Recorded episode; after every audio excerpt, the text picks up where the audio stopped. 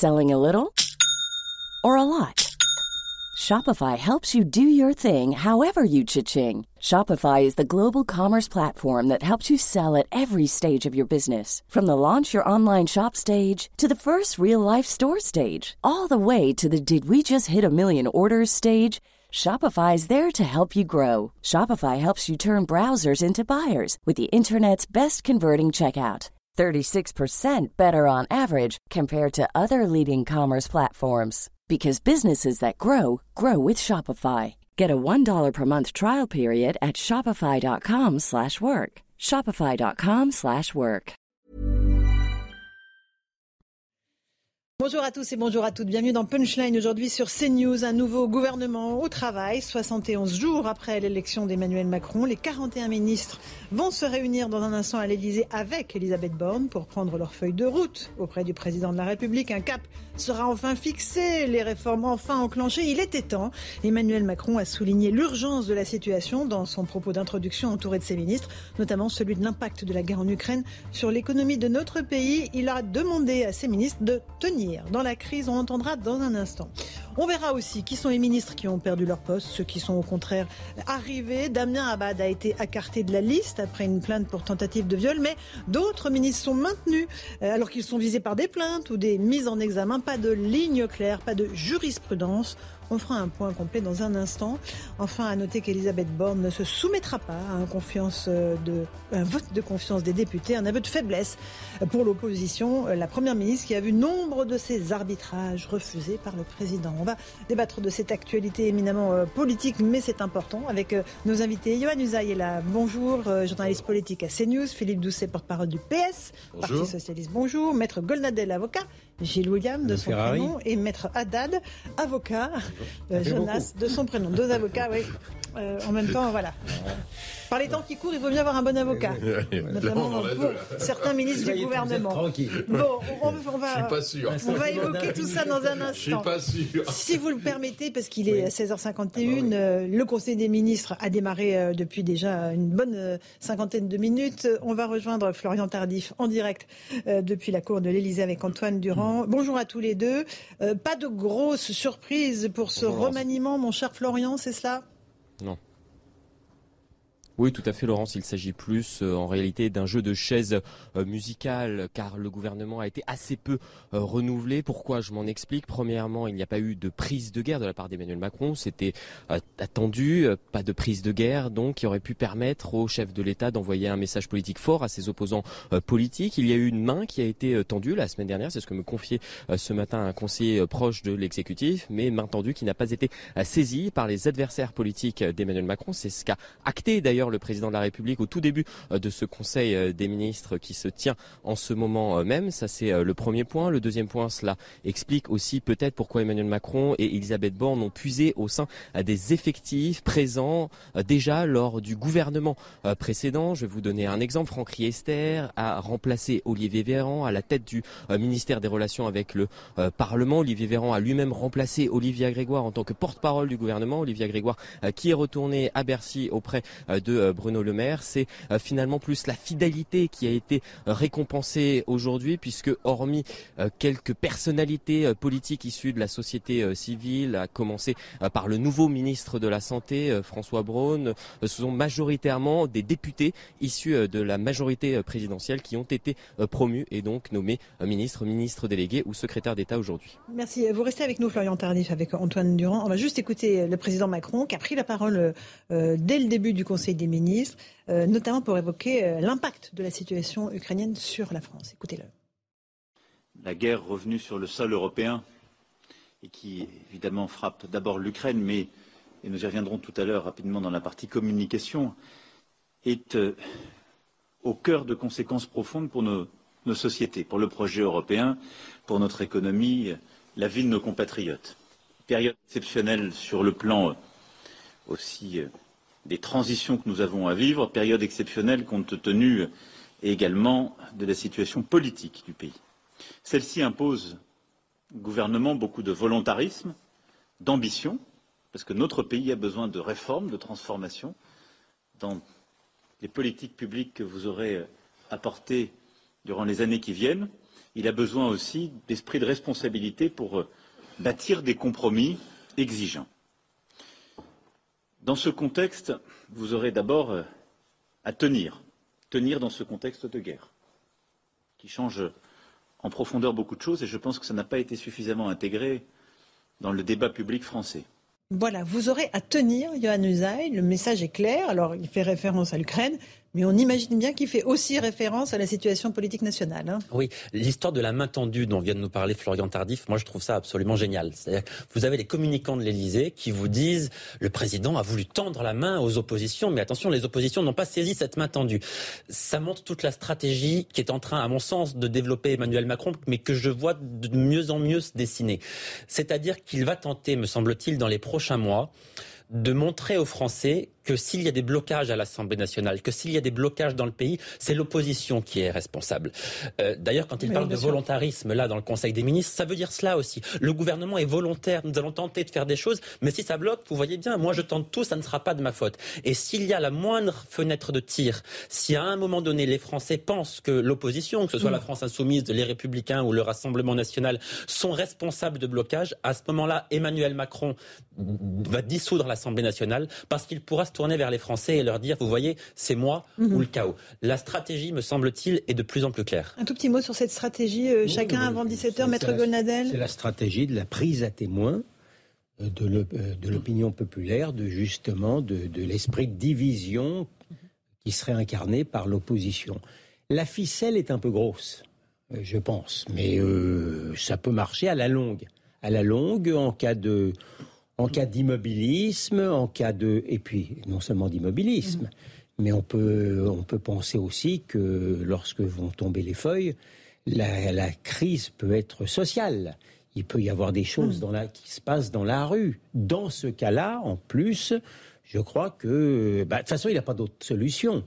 Euh, que celle-là, mais je, souscris à, la mise en, perspective de cette, stratégie. Philippe Doucet, du Parti Socialiste. Oui, je pense qu'il va essayer cette prise à témoin, il va essayer de faire du judo avec les oppositions.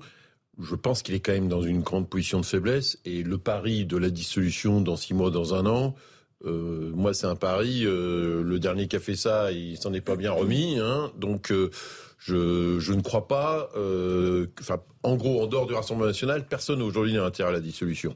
Mmh. Donc, euh, je pense que à un moment donné, projet par projet, on verra sur le pouvoir d'achat. Bah, S'il trouve des majorités, ça va être compliqué.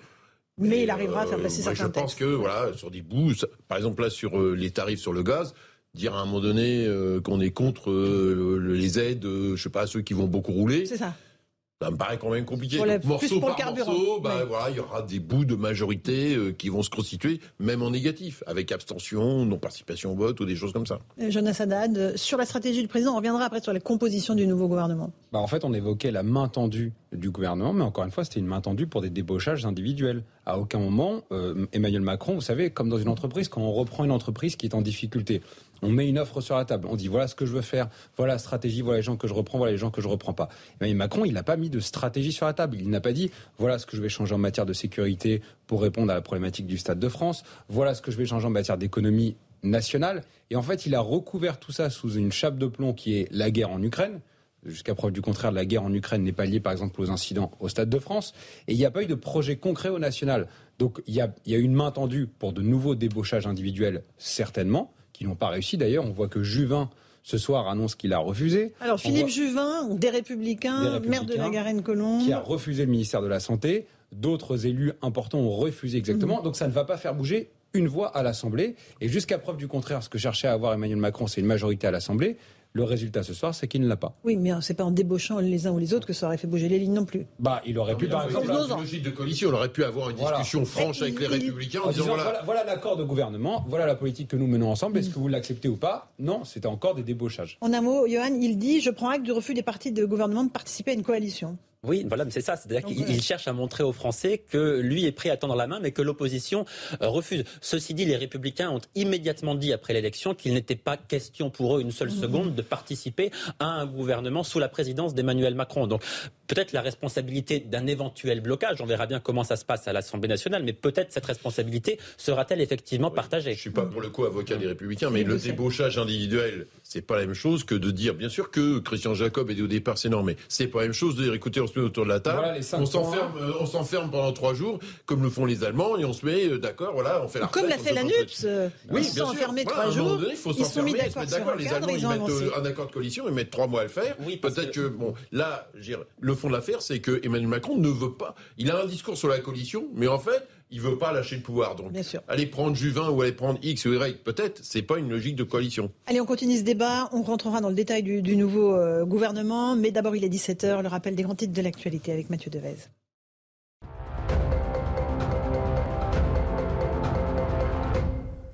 La peine maximale requise à l'encontre de Jean-Marc Reiser, l'assassin présumé de Sophie Le la réclusion criminelle à perpétuité assortie de 22 ans de sûreté. L'homme a reconnu avoir tué et démembré la jeune étudiante, mais nie toute préméditation. Le verdict est attendu demain.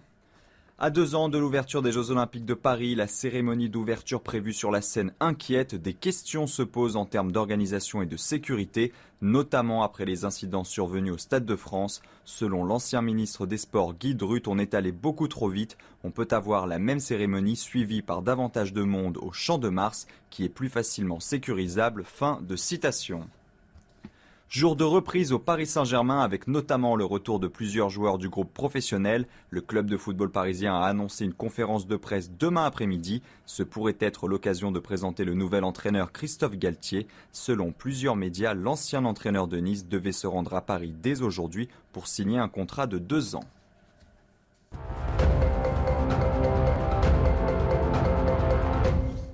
Voilà pour les grands titres de l'actualité. On se retrouve en plateau euh, dans Punchline. On va revenir sur euh, certaines arrivées et certains départs. Euh, le départ le plus notable, c'est celui de Damien Abad, qui était ministre des Solidarités, qui a été contraint de quitter le gouvernement en raison de la plainte pour tentative de viol qui a été déposée contre lui. On va écouter les mots et l'amertume, évidemment, de Damien Abad, et puis on repartira à l'Élysée ensuite. Écoutez-le.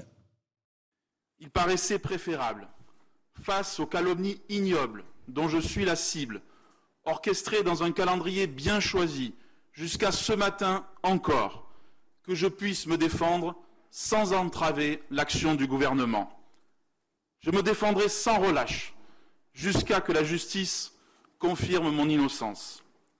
Je me battrai aussi contre ce mouvement funeste qui relègue la présomption d'innocence au rang de vieillerie sans importance et qui fait de la calomnie une redoutable arme politique entre les mains d'esprits malveillants. Chacun devrait mesurer la violence inouïe pour un être humain, pour une famille, pour des proches, de telles pratiques savamment orchestrées et trop souvent relayées sans discernement médiatique. Voilà donc pour les propos de Damien Abad. On retourne à l'Elysée, rejoindre Florian Tardif et Antoine Durand. Damien Abad a donc quitté son poste, euh, visé par des accusations d'agression sexuelle, mais d'autres ministres, visés par des plaintes ou des mises en examen, Florian, sont restés en place. Oui, tout à fait, Laurence. Il y a eu euh, deux ministres qui ont été euh, concernés et deux euh, décisions totalement opposées, on peut le dire. D'un côté, il y a eu, on vient d'en parler, Damien Abad, qui était jusqu'à présent en charge de l'autonomie et des solidarités, accusé donc d'harcèlement et de viol, qui n'a pas été, ce qu'il nie, il n'a pas été reconduit aujourd'hui à son poste, alors que de l'autre côté, vous avez Chrysoula Zakharopoulou, qui est en charge du développement. Elle aussi, elle est visée par des plaintes pour viol, mais elle a été confirmée à ce jour à son poste. Alors dans l'entourage d'Emmanuel Macron, on estime que ce sont euh, deux sujets euh, totalement euh, différents. Voici ce que me confiait ce matin un conseiller proche de l'exécutif. Damien Abad n'était plus en capacité, je cite, de se défendre et de défendre son activité ministérielle, d'où ce choix d'Elisabeth Borne et d'Emmanuel Macron avec qui Damien Abad, selon mes informations, a pu s'entretenir. Cela ne crée pas une jurisprudence, tentons de justifier dans l'entourage du président de la République. Sinon, le choix, Laurence, aurait été fait avant. Comprenez que Damien Abad, si cela avait été le cas, aurait dû euh, démissionner dès les premières accusations. Si, Florian, Florian Tardif, avec Antoine Durand. Comprenez bien ce qu'on dit, Maître Golnadel. On dit qu'il y a des ministres qui sont mis en examen, je pense à Éric Dupont-Moretti, garde des Sceaux. Il y a euh, des ministres qui sont accusés euh, de viol, euh, notamment cette secrétaire d'État. Et il y a Damien Abad qui quitte le gouvernement. Où est la cohérence? Est-ce qu'il y a une jurisprudence? Comment est-ce qu'on se base? Sur quoi on se base pour faire partir l'un et, conserver les autres? Ne cherchez pas, je vous en supplie, de la cohérence dans notre monde devenu incohérent. Hein, c'est irrationnel de vouloir rationaliser dans l'irrationnel. Pardon. Euh, le, dans, moi, j'ai, vous le savez bien, j'ai un parti pris euh, qui, est, qui, qui, est, fixé depuis longtemps, mais je suis ultra minoritaire. Je pense que dans ces affaires sexuelles, on ne devrait pas les rendre publiques avant la mise en examen. Mhm. Lorsqu'il y a une mise en examen, ça veut dire qu'il y a un début de présomption. Et là, le droit à l'information, il est complet. Bon, maintenant, on en parle, euh, voilà. On parlera peut-être de l'affaire euh, de Coquerel, juste après, ensuite. Si euh, donc non, Damien Abad, fin de, mais on peut le comprendre, il fin d'être de lui-même, de partir du gouvernement pour mieux se défendre. Mhm. ça n'est pas d'une spontanéité inouïe. Mais euh, je comprends parfaitement son amertume. Hein. Je la comprends. Et de la même manière, euh, pardon, vous avez la ministre, vous avez la ministre de, je ne sais, euh, qui est la gynécologue, je ne sais plus, du développement, il me semble. Caropoulou, secrétaire d'État chargé de la francophonie des partenariats Alors maintenant, elle, elle, bon, avant, elle était dans au développement, mais c'est pas grave. Donc, elle, elle est visée pour viol. Euh, simplement parce que, euh, en, sa qualité de gynécologue, elle a fait des touchés vaginaux euh, douloureux sans prévenir, paraît-il, les plaignantes. Il n'y a aucun moment, les plaignantes indiquent que ça avait une visée érotique. Donc, je ne sais pas quelle incrimination il faut y avoir, mais, mais, c'est le même mot qui est utilisé, c'est le mot viol. C'est le mot viol. Non, mais mhm. le, mot viol, en la circonstance particulière, heurte un petit peu l'avocat qui vous parle. Mais bon, euh, pour en revenir sur le terrain strictement politique. L'idée, c'est quelle cohérence Mais il n'y en a pas. Ne cherchez, je vous supplie, ne cherchez pas la cohérence. Gilles Doucet, il n'y a pas de cohérence? Non, je ne pense pas qu'aujourd'hui, face à ça, il n'y a pas de cohérence. C'est-à-dire que Emmanuel Macron jusqu'à présent était, c'était à chaque fois qu'il y a une plainte ou une mise en examen, puisque la mise en examen ne veut pas dire condamnation, euh, on donne pas le, on donne pas les clés du camion au juge avant qu'il y ait condamnation, parce qu'autrement euh, le politique perd la main. Donc c'est ça le raisonnement de fond d'Emmanuel Macron. La difficulté aujourd'hui qu'il a, c'est que dans le cas d'un, donc ça il applique à Dupont-Moretti et à la gynécologue en plus dans un, dans un dossier professionnel qui est encore d'une autre complexité, parce que le vieux par un médecin gynécologue, là, j'avoue que ça dépasse largement mes, mes compétences. Euh, Damien Abad, c'est simplement est-ce que le niveau de pression mmh, euh, médiatique, d'opinion publique, il est trop fort. Et que là, Damien Abad, en plus avec une nouvelle plainte euh, et de ça, là, du coup, il se retrouve, lui, en mmh. tant que président, de se dire, et avec la première ministre, se dire comment ce ministre peut gouverner puisque du coup, il va être sous la déferlante en permanence. Donc en fait, c'est plus une logique tactique qu'une cohérence, parce que je pense que sur le fond, Emmanuel Macron n'a pas changé de ligne. C'est mm. pas la mise en examen ou la plainte qui font la politique. la Sadad Vous pas être du terme jurisprudence. Jurisprudence, c'est-à-dire quand il y a une décision de justice. Bah, c'est exactement l'inverse. Il n'y a jamais eu de décision de justice mm. dans ces cas-là. Donc en fait, on est dans, un dans une ère de soupçon généralisé qu'Emmanuel Macron manipule en fonction de ses besoins. Je rappelle quand même à tous les spectateurs que euh, dans le premier quinquennat Macron, un des piliers, c'est-à-dire François Bayrou, a dû partir du ministère.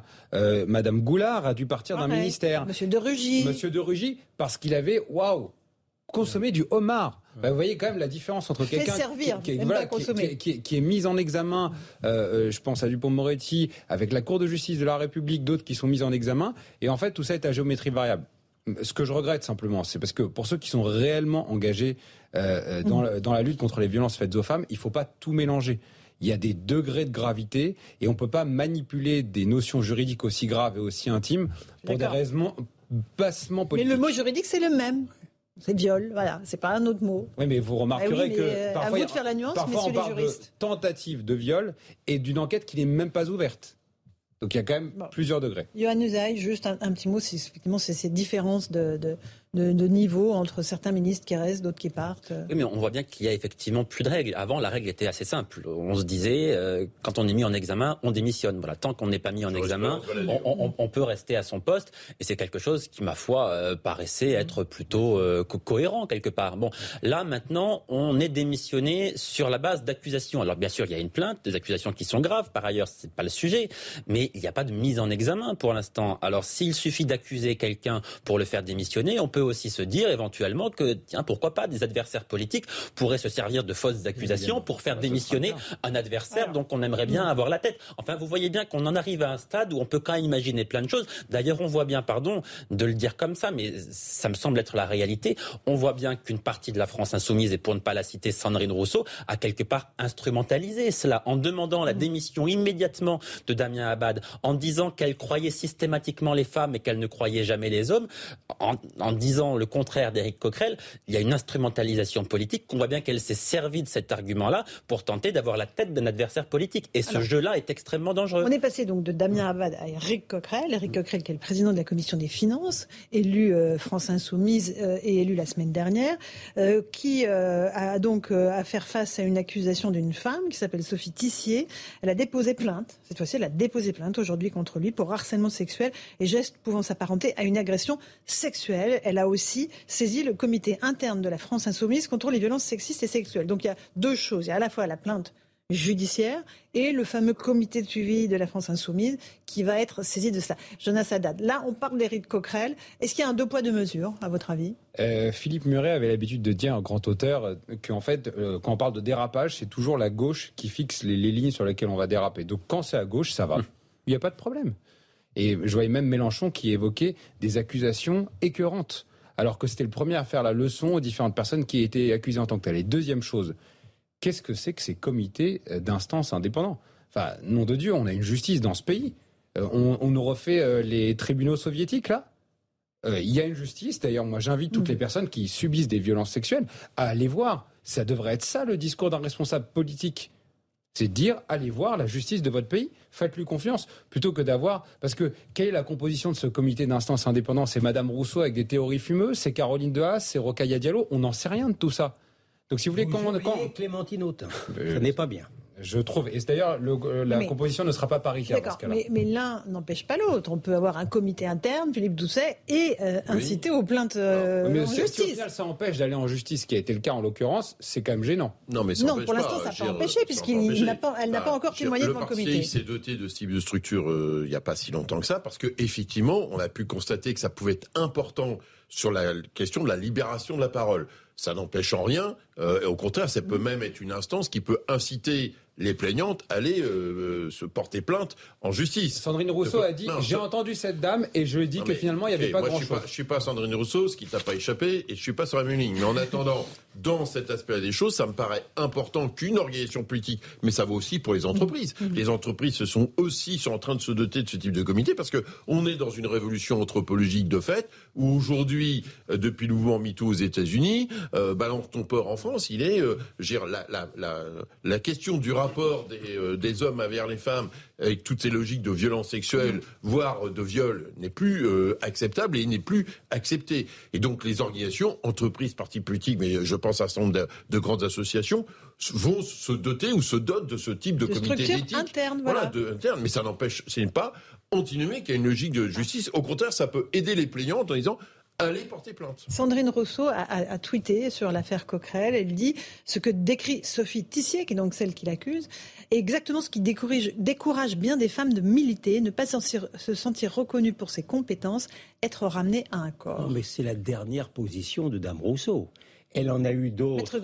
Elle en a eu d'autres avant où elle était beaucoup plus prudente et à l'égard et, charitable à l'égard de M. Coquerel. Donc vous vous dites qu'il y a un deux poids d'une ah, mesure, il faut que ce soit à droite ou à gauche. Je ne vous cache pas, n'étant pas hypocrite, une certaine joie mauvaise. Euh, ce sont des gens qui, euh, qui n'ont pas, notamment les féministes distingués de la France insoumise, qui n'ont pas arrêté de dire il faut écouter et entendre la parole mmh. des femmes. Mmh. Et tout d'un coup, parce qu'il s'agissait de M. Coquerel, elles sont soudainement de, euh, euh, devenues sourdes et muettes. c'est quand même, c'est quand même assez exceptionnel. Ce sont maintenant, ils expliquent ce qui est bien possible, entre nous soit dit, que M. Coquerel, finalement, c'est de la drague lourde, Mhm. mais c'était des, c'était, s'agissant de leurs adversaires, il s'agissait, un, un simple compliment un peu joliment troussé suffisait à être euh, amené devant le gibet euh, médiatique. Mais en même temps, ce ne sont pas les mêmes faits qui sont reprochés à Eric Coquerel qu'à Damien Abad. Nous, Non, ah non, nous, non, nous je- en sommes d'accord. Je ne vous parle pas de ça. Je vous dis simplement que même lorsqu'il s'agissait de drague lourde ou de compliments un petit peu osés, euh, euh, les- les insoumises ont été très sévères, par exemple, par rapport au malheureux Brion qui a fini par être, euh, qui, a, qui a gagné son procès, lorsqu'il a eu le malheur de faire un compliment un peu érotique à Non. une dame qui avait de beaux seins. C'était pas un compliment, c'était un SMS graveleux, maître. Non mais, non, mais ma- ma- Madame Ferrari, il a gagné son procès. D'accord doute. Il a Mais gagné ça son changerait procès. nature Ok. du SMS. D'accord, donc Mais c'est pas l'affaire mais dont on mais de deux choses l'une. De deux choses Je l'une. vous laisse terminer. De deux choses l'une. Ou bien c'est très grave, et dans ce cas-là, M. Coquerel doit être condamné, ou bien, comme je le pense, ça n'est peut-être pas de bon goût, mais ça n'a rien à voir avec la justice, et dans ce cas-là, on se tait. C'est tout. juste un petit mot, Philippe Oui, Dossier, avant parce de que par rapport à ça, de toute façon, les positions des uns et des autres, Sandrine Rousseau a varié dans le cas en question. Elle a dû varier, elle a fait euh, trois positions en, en 72 D'abord, heures. il n'y avait rien Bien. du tout. Bon, pourquoi? Parce qu'à un moment donné, de toute façon, aujourd'hui, ce type de choses, bah, dire, même chez la France Insoumise ou ailleurs, peu importe, quand une organisation se ferme et essaye de défendre un des siens, ça ne tient pas. Le système, la puissance de la vague est telle que bah, dire, même ceux qui ont voulu à un moment donné défendre Eric Coquerel, et je présume pas du fond, je pense aussi qu'il y a eu euh, des gestes déplacés et qu'on n'est pas dans une juviale. D'ailleurs, dans sa plainte, Madame Tissier ne va pas, euh, enfin, euh, euh, elle, est, elle est précise sur le truc. hein. Harcèlement sexuel et gestes pouvant s'apparenter à une agression Voilà, sexuelle. hein, donc précis. elle, est, elle est claire elle-même dans sa plainte. Bon, donc du coup, bah, à un moment donné, la vague est telle que ceux qui essayent de défendre leurs petits camarades, et ben ça ne tient pas. On continue dans un Personne ne instant. tient, même ne tient 17h15 pas. sur CNews, le rappel des titres avec Mathieu Devez.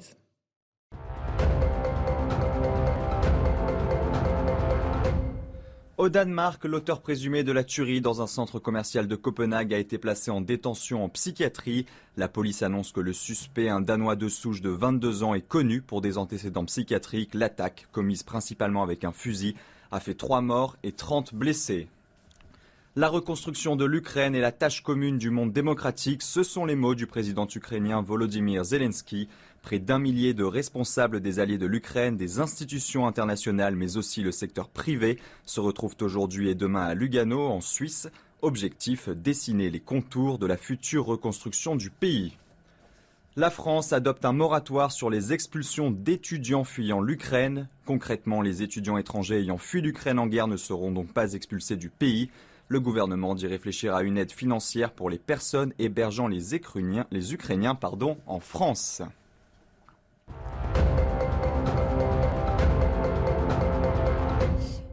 On se retrouve sur le plateau de Punchline avec nos débatteurs qui continuent à débattre pendant le flash. Oui. Philippe Doucet, Johan Usaï, rentrer. Gilles William Gonadel, Jonas Haddad. On va juste écouter Alain Finkielkraut, qui était mon invité ce matin et qui lui aussi s'insurge contre cette forme de tribunal médiatique. Écoutons-le. L'accusation vaut condamnation et depuis l'affaire Adèle Haenel, ce sont les studios de Mediapart qui euh, rendent euh, les des jugements définitifs. Cela me semble très inquiétant. Et voici Éric Coquerel lui-même victime de cela même dont il faisait un éloge éperdu. Personnellement, je ne mange pas de ce pain-là. La ligne est claire ou pas, Maître Gonadel Ah oui. C'est la même que la vôtre. Ah hein. oui, c'est la même. Il n'y a pas, pas un mot à rajouter, Jonas Haddad Sauf que je mange Ouais. un tout petit peu de pain. Je suis peut-être moins gentil que l'ami. Finkielkraut. Moi, je dirais que la révolution dévore toujours ses enfants. Ce sont des gens qui ont passé leur temps à donner des leçons aux uns et aux autres. Et au final, un jour, ils seront eux-mêmes rattrapés parce qu'on sera jamais pour ces parfois des femmes savantes. On sera jamais assez bien pour entrer dans leur ligne. Femme savante. Alors, je Oui. vois pas le lien entre. Alors les euh, femmes savantes, vous vous, vous Oui, ça, je vous remercie. En revanche, les femmes savantes, Alors enfin, en c'est un peu péjoratif. Non, parce qu'en fait, elles viennent, Peut rien défi- dire ici. elles, elles Non, viennent- rien. elles- elles- elles viennent définir des lignes de problèmes qui n'existent pas parfois. Donc les hommes savants, ça existe aussi. Ah oui, ah, et c'est même du mansplaining dans leur euh, langage à elles. Ok. Alors, Johan, un tout petit mot pour clôturer euh, le, débat qu'on a eu là sur ceux qui partent pour des affaires et ceux qui restent, même s'ils ont des affaires. On voit qu'il n'y a pas de ligne, on voit que c'est un peu au cas par cas, que ça met tout le monde un peu dans, une espèce de trouble qui est peut-être pas très sain finalement. C'est même très malsain, me semble-t-il. Il y a une ligne qui serait très claire, c'est celle de la présomption d'innocence, qui est quand même un, des fondements de notre vie publique et de notre vie démocratique, qui est, me semble-t-il, de plus en plus souvent balayé d'un revers de main par des responsables politiques eux-mêmes, d'ailleurs, qui devraient normalement être les premiers à faire respecter ce grand principe qui fonde notre démocratie et notre vie publique. Or, on se rend compte que c'est de moins en moins le cas, mhm. et évidemment, ça peut conduire à des dérives. Alors moi, je ne sais pas si Damien Abad est coupable ou innocent, évidemment, il n'est pas question de cela, mais en tout cas, il n'y a pas de condamnation. Et tant qu'il n'y a pas de condamnation, eh bien, je ne vois pas pourquoi on serait conduit à démissionner, parce qu'encore une fois, ça peut conduire à des dérives. Je parlais tout à l'heure d'instrumentalisation politique. Voilà, si vous avez un adversaire qui veut votre tête, eh bien maintenant, il suffit de dire que vous vous êtes rendu coupable d'agression sexuelle ou autre. Et puis, Faut que ça, soit étayé quand même. on ne peut pas jeter le propre sur quelqu'un sans qu'il y ait des témoignages. Combien de fois a-t-on vu en politique des faux témoignages montés comme ça? Enfin, je veux dire, on n'est pas né de la dernière pluie. On sait bien que ce genre de choses est tout à fait possible et que c'est même quelque part facilité avec la décision qui a été prise aujourd'hui, me semble-t-il. Déposer une plainte, c'est à la portée de n'importe qui. Note, euh, ça, c'est vraiment, ça ne pose aucun problème. Je parle sous le contrôle de mon ami Haddad.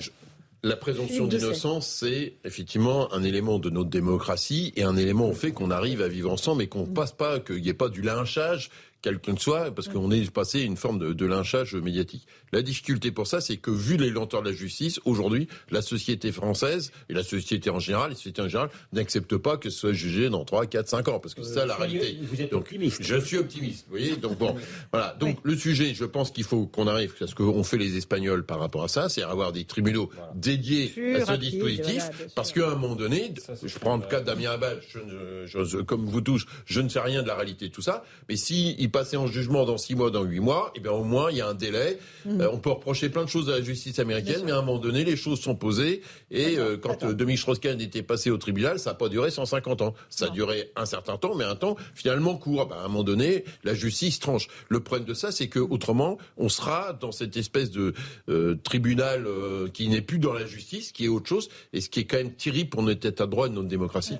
vous voyez la vraie réponse sur la justice spéciale en Espagne. Euh, sur les moyens en matière de sécurité. Par exemple, vous savez qu'aujourd'hui, euh, ça m'est arrivé dans certaines affaires, lorsqu'une femme va dans un commissariat, c'est très difficile parce qu'elle n'est pas écoutée par des personnes qui sont aptes à le faire.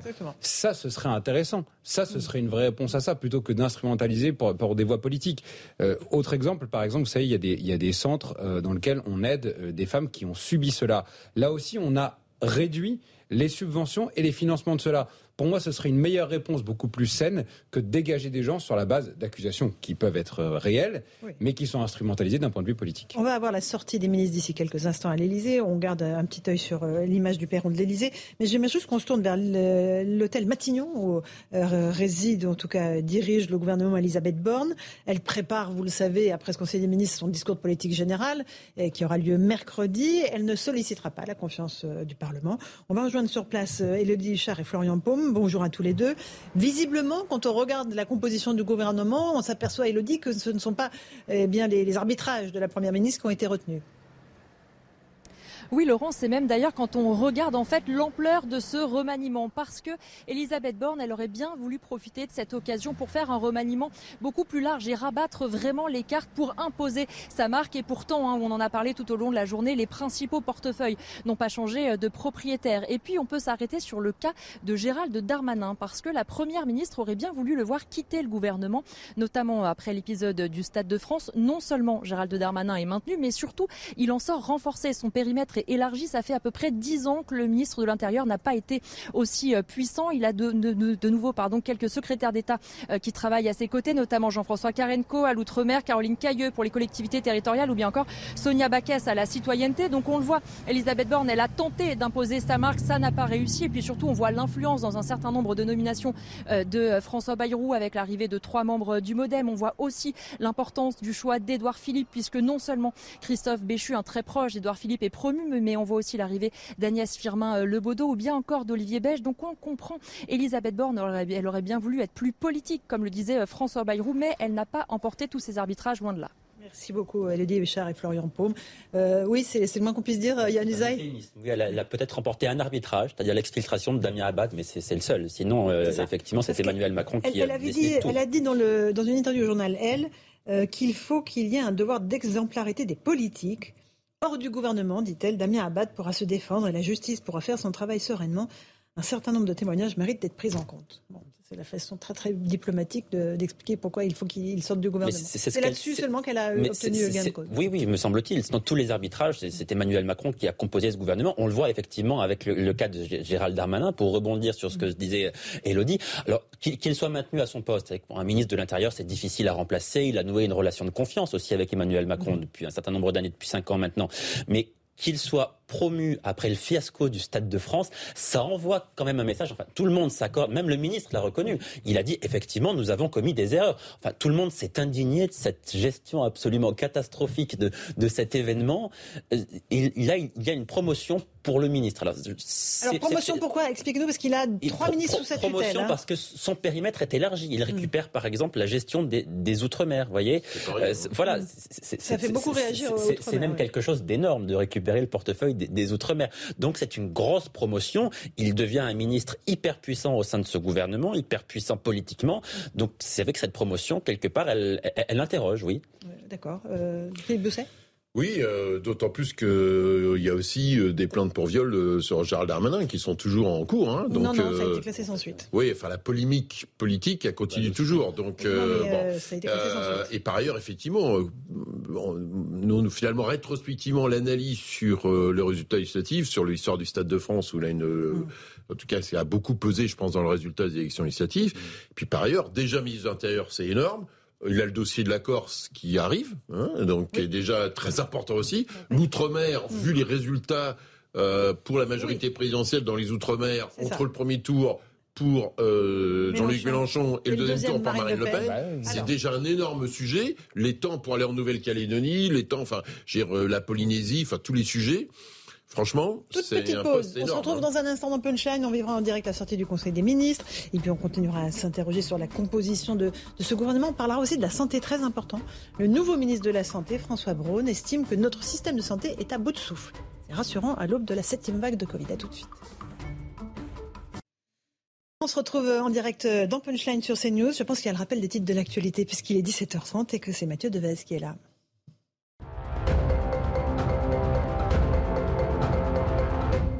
Vladimir Poutine ordonne à ses forces de poursuivre leur offensive dans l'est de l'Ukraine. Ces déclarations interviennent au lendemain de l'annonce du retrait des forces ukrainiennes de la ville stratégique de Lysychansk, une prise qui parachève le contrôle de la région de Lugansk par les forces russes. Le principal syndicat de pilotes de la compagnie aérienne scandinave SAS est en grève. C'est la conséquence de l'échec des négociations sur les conditions salariales.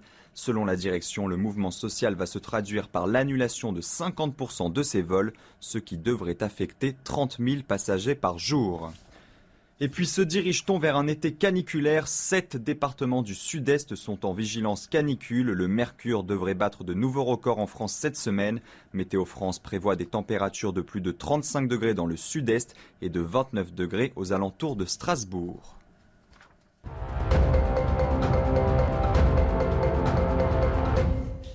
De retour sur le plateau de Punchline avec Philippe Doucet du Parti Socialiste, Yann Usaï, deux services politiques de CNews, euh, Maître Golnadel et Maître Haddad euh, Jonas. Euh, il y a un député qui s'appelle Haddad aussi, hein, c'est Benjamin Haddad, député du 16e arrondissement de Paris. On, va juste jeter un petit coup d'œil à ce qui se passe dans la cour de l'Élysée. A priori, la sortie des ministres de ce nouveau gouvernement euh, de Elisabeth Borne est imminente. Peut-être qu'il faut rappeler, Johan, qui sont les entrants, qui sont les sortants. On l'a peut-être pas fait très clairement. Le numéro 2 du gouvernement, c'est Bruno Le Maire. Hein. Ça, ça ne bouge pas. Périmètre euh, un peu élargi, c'est ça? Un peu, un peu élargi, mais il y, a, toutes ces attributions avec un secrétaire en plus. et souveraineté industrielle. En numéro 3, Charles Darmanin, je ne fais pas une interro, ministre de l'Intérieur et des Outre-mer. Catherine Colonna, ministre de l'Europe et des Affaires étrangères. Éric Dupont-Moretti, qui reste garde des Sceaux. Sébastien Lecornu, ministre des Armées. Il y a un vrai sujet hein, sur les armées, sur le budget de la défense. Parce qu'évidemment, euh, il y a l'effort de guerre. Avec le contexte actuel, évidemment, bien sûr. C'est un budget qui a déjà été renforcé durant les, dernières années, mais on se rend compte que ça ne sera sans doute pas suffisant et qu'il va falloir aller beaucoup plus loin. Absolument, pour fournir euh, non seulement les Ukrainiens, mais aussi nous euh, en munitions. Il y a ensuite euh, Olivier Dussopt, ministre du Travail, du Plein Emploi et de l'Insertion. Ministre du Plein Emploi. Déjà, c'est un objectif assez, assez intéressant. Pape Ndiaye, qui est resté à l'Éducation nationale. Sylvie Retailleau, ministre de l'Enseignement supérieur. Bon, je ne vais pas tous vous les faire, mais en tout cas, voilà, on voit pour les principaux ministres du gouvernement, assez peu de changements en réalité. On, on, voit que tous les postes, qu'il n'y a pas de changement au poste euh, régalien. Alors, regardez, dites-nous qui sort là en ce moment. Alors, Marc Fesneau, ça je reconnais. Alors, Marc Fesneau, qui est ministre de l'Agriculture, qui va rester ministre de l'Agriculture. Vous avez donc le nouveau ministre de la Santé qui est en train mhm. de regagner sa, sa, voiture avec, euh, avec, la barbe. Mhm. François Braun, qui est donc un médecin. Absolument. Caroline Caillot, effectivement, qui est le maire de, maire de Beauvais, qui fait son, son, son entrée, ex-LR, divers droite maintenant. Caroline Caillot, 70 ans, qui fait son entrée au, au sein du, du, gouvernement, qui mhm. euh, était annoncée depuis un certain nombre d'années maintenant. Caroline euh, Cailleux, c'est une, une, Macron compatible depuis 2017 en réalité. Elle arrive enfin au gouvernement, donc c'est quelque chose qui était assez, euh, assez attendu. Très bien. Et là, elle est chargée des collectivités territoriales, euh, Caroline Cailleux. Cherchez. Là, vous savez, euh, non. OK, on, apprendra. Et puis, il y a évidemment les euh, ministres peut-être les plus importants qui vont sortir d'ici quelques instants. voilà, qui vont sortir. Olivier Becht, qui est qui est membre de la majorité, qui était député depuis de, 2017, député à Agir, et qui fait donc son, entrée au, gouvernement. C'est intéressant, il y a pas mal de députés qui ont remporté les législatives qui font leur entrée au qui gouvernement. Qui font leur entrée en tant que secrétaire d'État ou ministre délégué. On voit bien que, les, mm. je vous le disais, les postes régaliens n'ont pas beaucoup bougé. La nouveauté, elle vient dans les secrétariats d'État, dans, mm. dans, les ministères euh, délégués. C'est là, mm. effectivement, qu'on trouve le, plus de, changements avec des députés voilà, qui, qui euh, ont rejoint la majorité Emmanuel Macron il y a cinq ans et qui maintenant sont, sont promus, effectivement effectivement au sein du, gouvernement. Oui, c'est le cas d'Olivier Bèche qu'on vient de voir, ou là d'Olivia Grégoire, qui elle a fait son entrée il y a, il y a un mois en tant que porte-parole et qui euh, aujourd'hui eh bien rejoint Bercy. Olivia Grégoire qui sort le porte-parole. Porte-parole pour rejoindre Bercy, mais elle a l'air de, sortir avec le, sourire, voilà, même si on imagine que le départ du, porte-parole, elle souhaitait ce ministère depuis très très longtemps, elle l'a occupé seulement un mois, donc on imagine qu'elle est tout de même un peu déçue, mais elle ne le montre pas en tout cas. Et c'est Olivier Véran, le charmant Olivier Véran qui la remplace. Euh, Jonas Haddad. Vous n'avez pas évoqué un ministre tout à l'heure qui me semble extrêmement important pour la cohésion de notre pays, qui est Monsieur Klein. Alors Monsieur Klein, c'est l'ancien maire de Clichy-sous-Bois. Nommé ministre de la ville. Hein. Nommé ministre de la ville et du logement. Je voudrais juste que nos téléspectateurs connaissent le pédigré de ce monsieur. Et désolé, mon cher Philippe, si je vais peut-être agacer tes oreilles, mais il a été communiste, puis socialiste, mhm. puis dirigé l'ANRU. C'est-à-dire l'Agence nationale de rénovation urbaine. Juste un petit mot, on a Dupont-Moretti, Marlène Schiappa, Franck Riester qui sortent là. Allez-y. Est-ce que les gens qui nous regardent considèrent que depuis 30 ans, 40 ans, la politique de la ville dans ce pays a été efficace. Est-ce qu'on a mis euh, beaucoup d'argent ou pas pour des résultats qui sont nuls? Et qu'est-ce qu'on fait? On promeut ministre du logement et de la ville quelqu'un qui est l'incarnation même de la politique clientéliste de la gauche depuis des années dans les quartiers. Alors si vous voulez, si à un moment mmh. vous voulez élargir notamment avec la droite, on ne pouvait pas faire pire. Alors, Philippe Doucet, ça au choc, là. Le profil d'Olivier Klein, bah, chargé de la ville et du logement, euh, il est bien de la gauche, hein, évidemment. Oui, enfin, il est Macron compatible depuis 2017. Mm. Oui, communiste, il y a fort longtemps. Il a longtemps été au Parti socialiste. L'ANRU, c'est l'agence de rénovation urbaine, c'est ce qui aide à financer, euh, y compris euh, parce que c'est la, enfin, la droite notamment avait mis beaucoup d'argent dessus. Il hein, faut reconnaître ça euh, quand ça a été mis en place. Et paradoxalement, Clichy-sous-Bois, c'est une des villes les plus pauvres de France, euh, et donc il connaît un peu les difficultés de beaucoup de villes populaires. Et à chaque fois qu'il y a une ville populaire, ça ne veut pas dire qu'on fait du clientélisme. Je pense que dans le 16e arrondissement de Paris, euh, ou à plutôt, je crois qu'on fait beaucoup de clientélisme. Les maires des villes populaires, ils offrent pas, des machines à laver ou euh, des, euh, des, gaufriers, des gaufriers, je sais pas quoi, comme j'ai pu le lire sur la ville de Puteaux. Donc, je pense qu'il faut être une analyse un peu moins à la serpe sur ces histoires-là. Donc, que la question des politiques urbaines on est un sujet autour de ça. On a des sujets sur la reconquête de cœur de ville. On a des sujets sur, effectivement, un certain nombre de quartiers qui ont encore besoin d'être rénovés. On a fait beaucoup sur la question du bâti. Il y en avait besoin. Ça ne suffit pas, vous avez les questions sociales.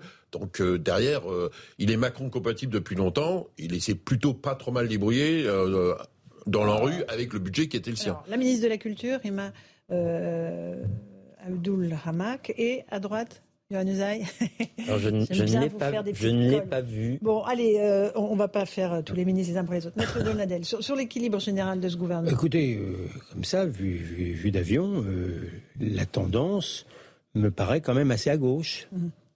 Voilà. euh, à part, à part, à part le ministre de l'économie. si, bah, non mais chacun. Oui. Ah, c'est bah son, si. son- son ressenti. En tout cas, il y a mon d'entrée à ressenti. droite. Oui, euh, Ah si, a- euh, celle sur les collectivités locales a été euh, contre les manifs, euh, la il a manif pour tous. Oui, Il a- enfin, elle était manif pour tous, euh, voilà. Mais pas- pardon, il a- c'est sans doute mon ressenti. Je je- je- j'examine pas au cas par cas, Donc mais la je température au soleil est ressentie. Voilà, j'ai sans doute. Voilà, il y a un ressenti ou, la sécurité ou Oui, a l'insécurité, c'est un ressenti. Voilà. Un. Moi, mon ressenti, c'est que oui, euh, à part encore une fois le ministère de l'économie et des finances qui est, qui est tenu par euh, quelqu'un d'assez à droite, il faut le reconnaître. euh, on est plutôt sur la gauche sociétale. Le ministre de l'Éducation nationale, Papendai, c'est la, la ministre de la Culture qui à peu- exactement euh, euh, dans, dans le même, dans, le même registre. Euh, mon ami Dupont-Moretti, qui est, qui est un type. Non, mais c'est vrai, mais, mais c'est un- c'est. c'est- Vous êtes avocat, vous avez le droit d'être ami. mais je l'apprécie en tant qu'avocat et en tant qu'ami, mais c'est quelqu'un de gauche. Euh, il, il- vous dira pas, il vous dira pas le contraire. Euh, euh, le, tous ceux que, dont, dont que, que je vois, c'est sociétalement. Le ministre de l'Éducation, Papendiaï, que vous citiez à l'instant. Ce qui, est, ce qui est quand même emblématique et ce qui est aussi la cause, une des causes des déconvenus aux législatives. hein. De coller comme ça, d'avoir collé comme ça au discours de, de, de, de, de, de- de la France insoumise, ça n'a pas rapporté gros. hein. Les gens se sont dit, ah, tant qu'à faire. Bon, mais la tendance que je vois, c'est que... Alors, évidemment, les, dé- les débauchages de droite n'ont pas réussi. Euh, C'est sûr que je mets les comptes, ce ne seraient pas, pas les mêmes. Si je pouvais compter mon ami Juvin, si je pouvais, mais ils sont pas venus. Ils sont pas venus parce que justement, ils n'ont pas confiance.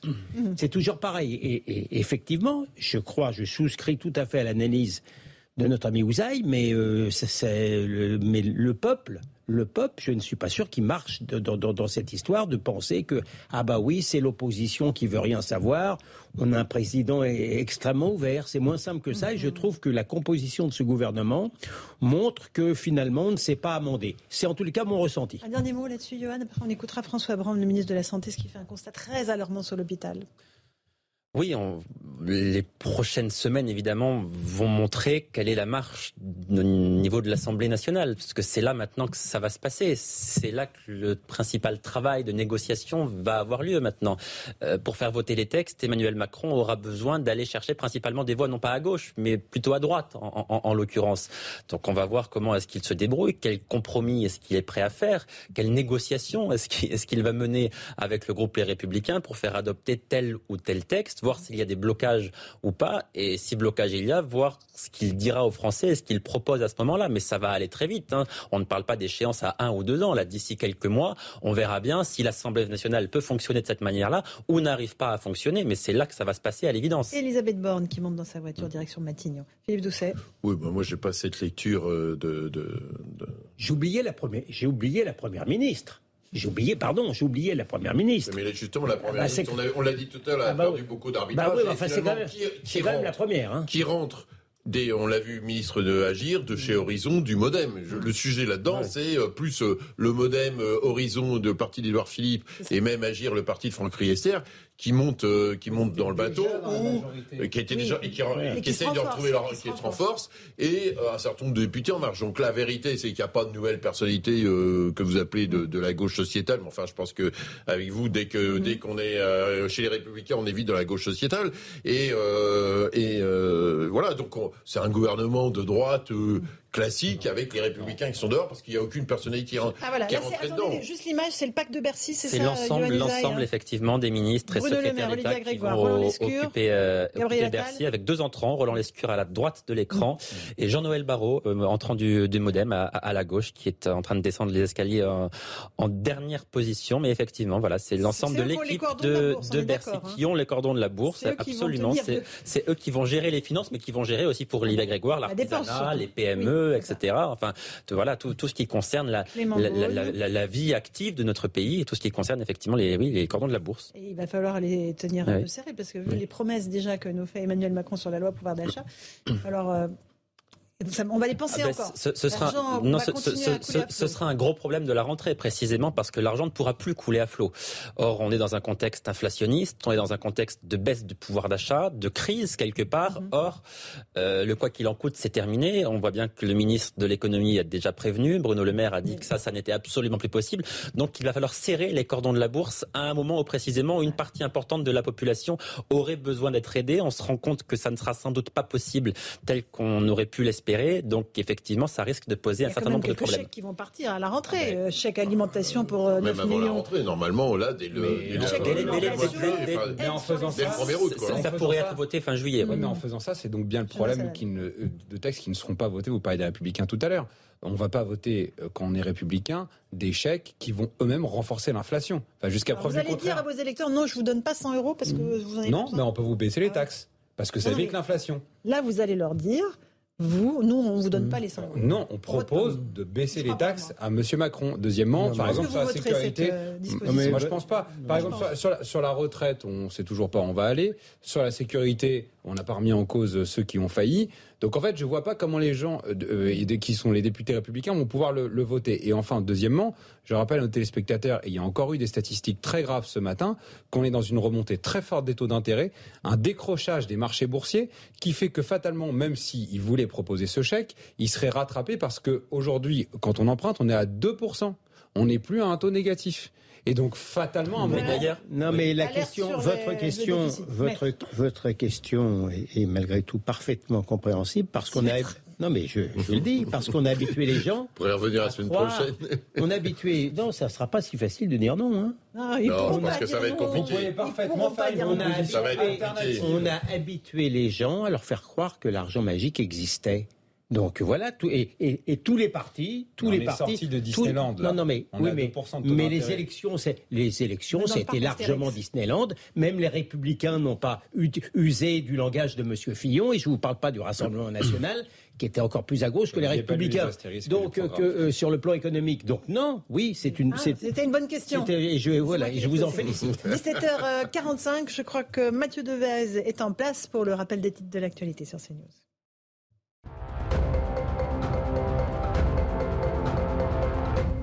L'effondrement d'un glacier dans les Alpes italiennes est lié au réchauffement climatique, c'est ce qu'affirme le Premier ministre italien Mario Draghi. La catastrophe est survenue au lendemain d'un record de température de 10 degrés au sommet du glacier de la Marmolada. Le dernier bilan fait état de 7 morts et 8 blessés. La peine maximale requise à l'encontre de Jean-Marc Reiser, l'assassin présumé de Sophie Le La réclusion criminelle à perpétuité assortie de 22 ans de sûreté.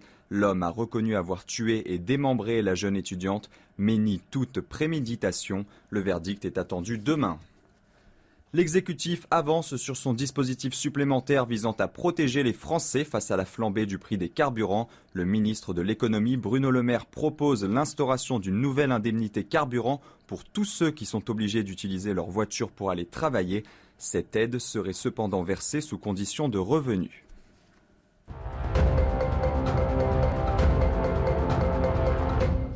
On se retrouve dans Punchline. J'aimerais qu'on écoute le ministre de la Santé, le nouveau ministre de la Santé, puisque Brigitte Bourguignon, qui était la précédente, a été battue aux législatives, parce qu'il fait un constat vraiment euh, alarmant sur notre système de la santé. C'est lui qui a remis la mission Flash à Elisabeth Borne, 41 propositions toutes acceptées.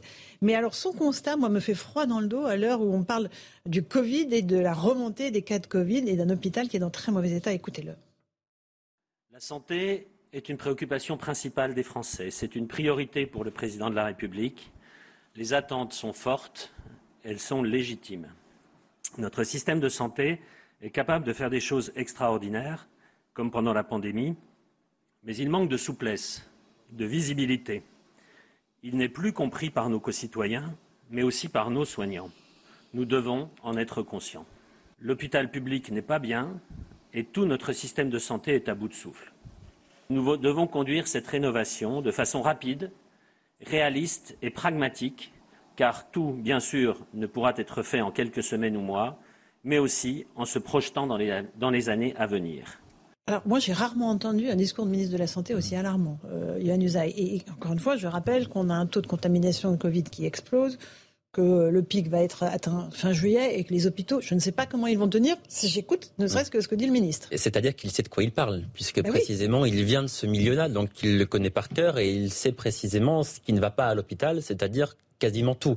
Donc euh, on, peut se dire que c'est inquiétant. Bien sûr, le constat est inquiétant, ça c'est certain, mais en même temps, ce constat, on le connaît. Enfin, on, l'a entendu depuis des années, depuis le début de la crise sanitaire, on entend les mêmes choses. Donc on peut aussi se dire quelque part que c'est rassurant de voir qu'un ministre, enfin, pose le bon diagnostic dès son arrivée au ministère de la Santé. Alors après, quelle proposition est-ce qu'il va faire pour résoudre ces problèmes-là? Il a l'honnêteté de dire que ça ne se fera pas en quelques mois, mais effectivement en plusieurs années. Ça, c'est une certitude, mais c'est bien de le dire aussi. après, il faut, il, faut voir s'il sera... On n'a pas des mois c'est ça le mm. problème, ce qu'on n'a pas des mois. là, on y est. Là, après, ce qu'il dit aussi, c'est que l'hôpital actuellement est capable de faire face à la septième vague de, de Covid. Il l'a précisé aussi. On a résisté jusqu'à présent aux six vagues précédentes. On peut se dire quand même qu'on va résister à la septième et que les soignants, qui effectivement sont sans doute à, bout de force, vont aussi surmonter cela. Mais l'important pour lui maintenant, euh, ça va être de remporter des arbitrages pour essayer d'obtenir de l'argent, parce que c'est bien de cela dont l'hôpital a besoin. Euh, généralement, jusqu'à jusqu'à présent, et ça a toujours fonctionné comme ça au sein d'un gouvernement, pour obtenir des arbitrages, on avait besoin d'appui politique. Lui n'a à l'évidence aucun appui politique. Après, l'hôpital, c'est censé être une priorité d'Emmanuel Macron, donc on peut espérer quand même qu'il les obtienne de cette manière-là. Pardon d'être un peu pardon d'être iconoclaste, mais euh, quels sont aujourd'hui les services publics qui marchent bien? Au-delà, au-delà du. Bonne question. L'éducation nationale, ça marche bien? Les transports, c'est extraordinaire dans les transports, alors même que nous sommes l'un des pays les plus imposés du monde. le. Ou le plus, le plus imposé. Le, voilà, le, monde, vous êtes sûr Non, la Suède est devant nous. La Suède est devant nous. Je crois qu'il y en a un autre. En, tous les cas, la Belgique. En tous les cas, sans vouloir nous vanter, on est, on est bien placé. Alors, il y, a il y a déjà ça. Il faut quand même, un, pardon, d'avoir de, un esprit un peu libéral. Je suis désolé. première question. Deuxièmement, il y a un phénomène euh, euh, que, que, alors sur lequel je ne porte aucun jugement de valeur, mais qui, qui touche évidemment les gens qui travaillent beaucoup et qui gagnent pas beaucoup, c'est que la valeur travail a diminué et, le Covid n'a rien arrangé. Vous avez des gens qui ont, et encore une fois, je ne suis pas dans le jugement, vous avez des gens qui n'ont plus envie de s'investir autant dans leur travail. Voilà. Alors, Jonas Sadat, pas d'accord avec ça? Non, j'étais. juste sur l'hôpital Non, non, j'étais parfaitement d'accord sur le fait qu'on est le pays avec une énorme pression fiscale, si ce n'est peut-être l'un des plus gros au monde, et avec, euh, à côté de ça, un hôpital qui est à bout de souffle. J'étais pas tout à fait d'accord avec ce que vous disiez tout à l'heure sur le fait qu'on a résisté aux six premières vagues. Euh, juste, on, se rappelle, les premières vagues, on mettait des sacs poubelles sur les soignants pour leur éviter d'être contaminés. Et ils étaient contaminés. Et ils étaient contaminés. Donc en termes de résistance, je pense qu'il y a d'autres pays qui ont peut-être fait un peu mieux. On a eu le Ségur ce, que, ce que j'ai voulu dire, pardon, c'est que l'hôpital ne s'est pas effondré. Voilà ce que j'ai voulu dire précisément. Bah, c'est pas ce que disent les gens sur place. Je pense qu'en fait, il y a eu, d'ailleurs, en ce moment, il y a une crise d'évocation. C'est-à-dire qu'il y a plein de gens qui quittent l'hôpital en disant je vais peut-être en clinique privée ou alors je change totalement mmh. parce que ce n'était pas pour ça que je m'étais engagé, notamment pour faire autant d'administratifs. Encore un problème de complexité administrative. Enfin, dernier point. Vous voyez, été critique tout à l'heure sur le gouvernement, mais là, je ne peux pas être critique. Comment critiquer quelqu'un qui a une vision qui est aussi lucide de l'état de notre système de santé actuel Sans être négatif, je pense qu'il faut vraiment qu'on prenne ça à bras le corps.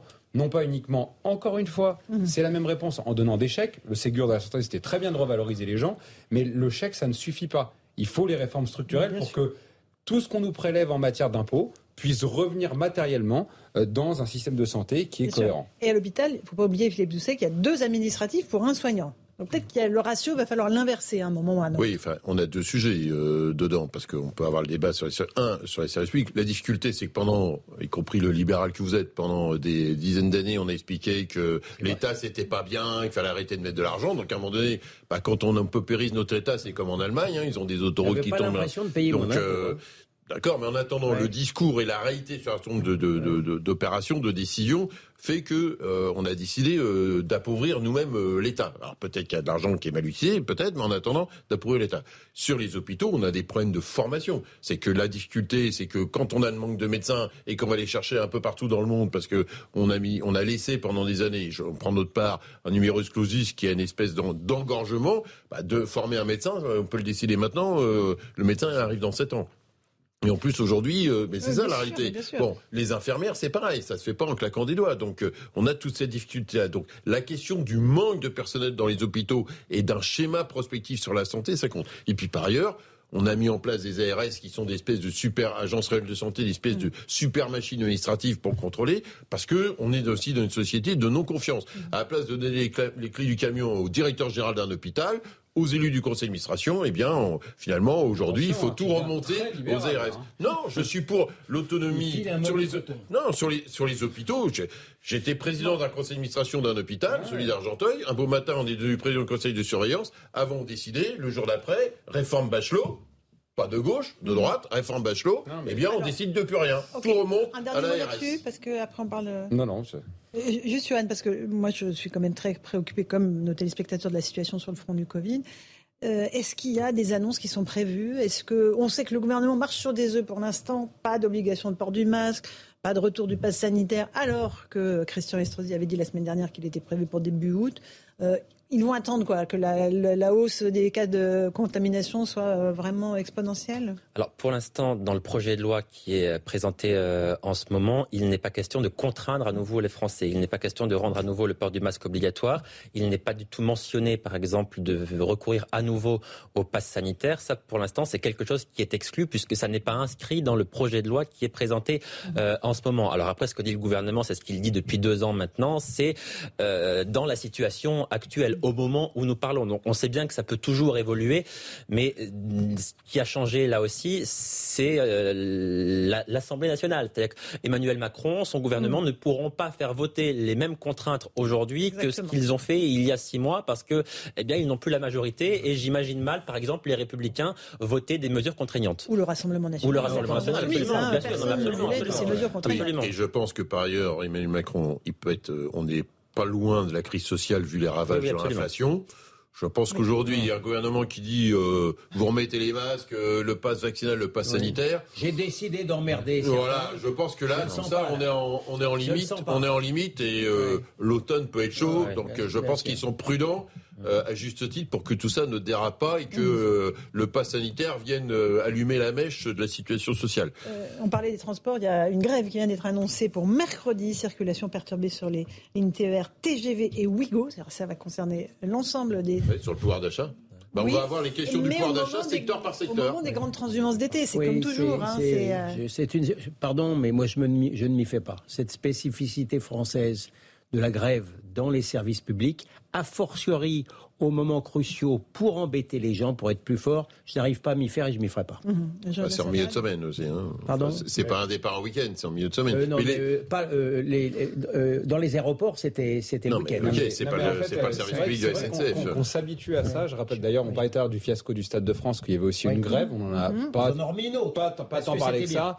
Euh, et, et à côté de ça, vous voyez, typiquement, euh, sur les garanties du service minimum, si on avait voulu faire quelque chose qui aurait plu à un électorat qui était plus droite, etc., on aurait pu renforcer ça en se disant, voilà, là, on peut pas continuer à avoir des services Attends, publics qui sont Sarkozy bloqués. a fait le service minimum. Oui, et malheureusement, ça a été détricoté par les majorités qui étaient après et qu'on aurait pu renforcer. Il y a des tricotés du tout. euh, simplement, euh, Nicolas Sarkozy, euh, il, Il a, a montré les muscles, il a fait un petit service minimum. Ouais. Voilà, mais qui peut fonctionner. Hein. J'ai, euh, les, Un certain nombre de mairies le mettent en place Enfin, pour les, quand il s'est vanté qu'il y avait services plus de grève dans les transports publics, il s'est un peu trompé quand même. Johan Usaï, cette grève-là, euh, SNCF, TER, euh, euh, TGV, Ouigo, euh, ça va peser lourd la semaine prochaine. Euh, là, mercredi, pardon, c'est demain. hein, voilà. Oui, d'autant qu'il y a des grèves qui sont annoncées à nouveau de, euh, chez Aéroport de Paris pour le week-end prochain, me semble-t-il, aussi bien à Roissy qu'à Orly. Donc Oui. on voit bien qu'il y a des risques de perturbation qui sont absolument importants.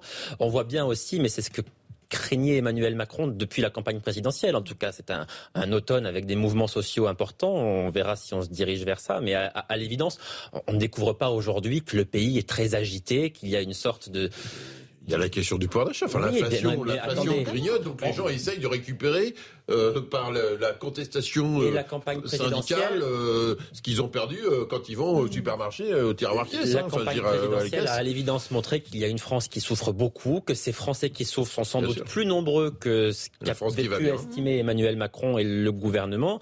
Donc effectivement, on ne sait pas trop comment cela peut, peut tourner à, à- à l'automne, à l'évidence. Oui. Avec un risque de, que- comment on dit, coagulation de toutes les colères, de, euh, qu'elles se Bah, faut- rejoignent faut voir le niveau d'inflation quand même. Hein. Ça, on est à, à Ouais. 7%. Enfin, c'est- quand même des Mm. montants euh, qui augmentent. Ça, le, le gouvernement, Ah, mais euh, y compris la Banque centrale européenne, les, les instituts euh, économiques français ont pensé que c'était momentané et que ça allait se rattraper.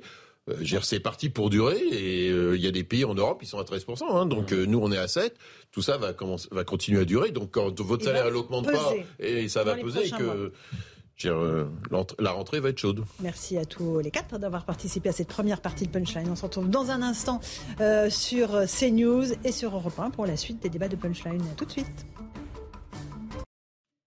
On se retrouve en direct dans Punchline sur CNews. Dans un instant, les débats de Punchline. On va parler politique, mais tout de suite, c'est le rappel des titres de l'actualité, puisqu'il est pile 18h avec Isabelle Pibolo.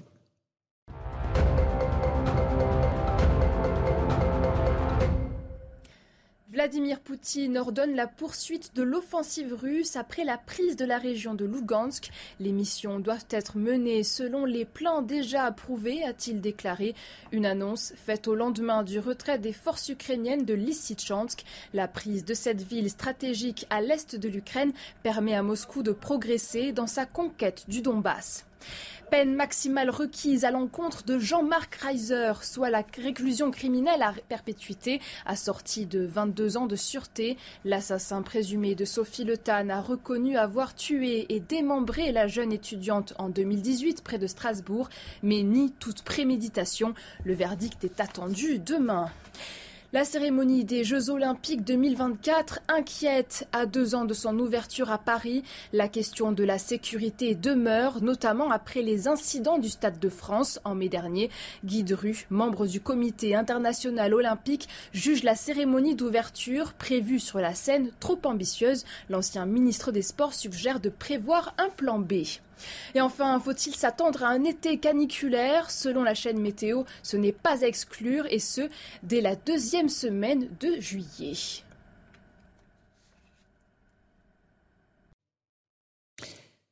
Et bienvenue à tous et à toutes si vous nous rejoignez à l'instant sur CNews et sur Europe 1 dans Punchline. On va débattre euh, de l'actualité, notamment ce nouveau gouvernement avec ce premier conseil des ministres qui s'est tenu il y a quelques instants à l'Elysée. Un gouvernement élargi qui a été nommé ce matin, 71 euh, jours après l'élection d'Emmanuel Macron tout de même.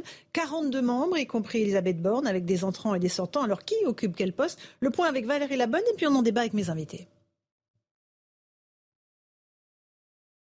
On ne m'aura pas laissé le temps, mais jusqu'au bout. Jusqu'au bout, j'ai assumé pleinement ma fonction de ministre. Amertume et regret, ce sont les mots qui qualifient le mieux le discours de départ de Damien Abad. Handicapé moteur, nommé ministre il y a un mois, symbole, devenu caillou dans la chaussure du gouvernement, après les accusations de viol à son encontre, son maintien était impossible. Il paraissait préférable, face aux calomnies ignobles dont je suis la cible, orchestré dans un calendrier bien choisi, jusqu'à ce matin encore, que je puisse me défendre sans entraver l'action du gouvernement. Au ministère des Solidarités, de l'Autonomie et des Personnes handicapées, Damien Abad est remplacé par Jean-Christophe Combe, ancien dirigeant de la Croix-Rouge. Tristesse et amertume aussi pour Brigitte Bourguignon, qui laisse sa place au ministère de la Santé. On dit souvent que la vie politique se construit dans les défaites. C'est ma première elle est rude. Battue aux législatives pour 60 voix face au Rassemblement national, Brigitte Bourguignon laisse sa place à François Braun. Ce dernier vient tout juste de remettre les recommandations de la mission Flash sur les carences de l'hôpital à Elisabeth Borne. Les législatives ont eu aussi raison d'Amélie Montcharin, remplacée à la transition écologique par Christophe Béchu, maire d'Angers, proche d'Édouard Philippe. À noter aussi le jeu de chaises musicales par rapport au premier gouvernement Borne ancien ministre des Relations au Parlement, Olivier Véran remplace Olivia Grégoire au poste de porte-parole du gouvernement. Cette dernière retrouve Bercy et devient ministre des PME, du commerce, de l'artisanat et du tourisme. Enfin, certaines personnalités font leur retour au gouvernement, comme Marlène Schiappa, nommée secrétaire d'État chargée de l'économie sociale et solidaire. Voilà pour ce point complet sur ce nouveau gouvernement avec Reda Emrabi. Euh, on est avec euh, des invités de tous les bords politiques. Presque Thévenot, euh, bonsoir, député Renaissance des Hauts-de-Seine. Bonsoir. Merci d'être là. Philippe Ballard, député Rassemblement National de l'Oise. Bonsoir. Bonsoir. Agnès Séverine, porte-parole Les Républicains. Merci d'être avec nous. Et David Guiraud, bonsoir. Merci d'être là. Député LFI NUPS du Nord. Alors on a ce nouveau gouvernement. Est-ce qu'il il y a une révolution Peut-être que les uns et les autres, vous voulez me dire un mot assez rapide sur la composition, peut-être David Guiraud? Tout ça pour ça, c'est ce que vous allez nous dire? Bon bah, les remplaçants envahissent le terrain, quoi. Voilà, c'est pas un grand gouvernement. Moi, je dis que c'était la Ligue 2. Euh, et puis il y a, quand même au-delà du casting, mais c'est pas le plus intéressant à la limite. Moi, ce, bon, qu'il n'y ait pas de grande figure, c'est pas le plus grave. C'est qu'il y a des signaux qui sont extrêmement inquiétants. Lesquels? Le ministère des Outre-mer n'est plus un ministère de plein exercice. Moi, j'ai ma, j'ai ma collègue euh, députée de la Réunion. Il est rattaché à Gérald Darmanin, pour être très clair, au ministère, de l'Intérieur. Un beau signal. Hein. Mm. Euh, ma collègue députée de la Réunion, Karine Lebon, soulignait que ça, ça fait dix ans que c'est pas arrivé. C'était sous Sarkozy à l'époque, mm. Mm. et maintenant, ça, on, on, recule en arrière de dix ans. Et je vous le dis parce que dans les Outre-mer, vous l'avez vu pendant cette année, vous avez couvert l'actualité, vous le savez qu'il y a un malaise qui est énorme. Et ça intervient juste après quoi? Juste après le fait qu'on avait nommé quand même ministre des Outre-mer, Madame Braun-Pivet, qui avait dit, je la cite, que c'était une proposition qui ne se refuse pas tellement elle est enthousiasmante sur le fond et sur la forme.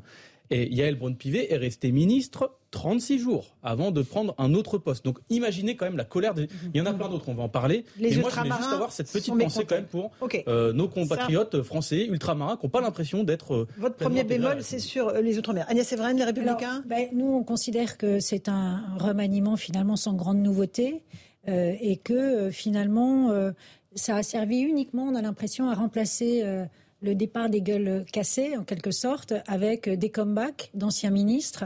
Et, finalement, pourquoi faire? Je pense que la vraie difficulté, ça a été d'élargir ce gouvernement, puisqu'on voit bien que finalement, il a été ouvert uniquement au Modem et à Horizon. Les Républicains parce que la droite, mais on a refusé d'entrer dans une coalition, puisqu'on ne sait absolument pas quel est finalement le cap de ce gouvernement. Donc, monter dans un bateau dont on ignore finalement quelle est la finalité, ça aurait été quand même assez compliqué pour nous. Et c'est la raison pour laquelle nous sommes restés fidèles au principe du suffrage universel, puisque les électeurs ont élu ce député pour un mandat d'opposants. Philippe Ballard du Rassemblement national. Et vous aurez la parole en dernier pour faire la synthèse, Madame Thévenot. Oui, parole à la défense, c'est ça. Exactement, après trois accusations. Euh, oui, bah, tout ça pour ça, voilà, c'est la formule. Il y a le fond et, la forme, on reviendra euh, plus, euh, plus longuement, mais je pense que sur la forme, c'est très instructif parce que dès ce matin, dans une matinale radio, vous avez un ministre qui disait, Bruno Le Maire en l'occurrence, moi je vais rester.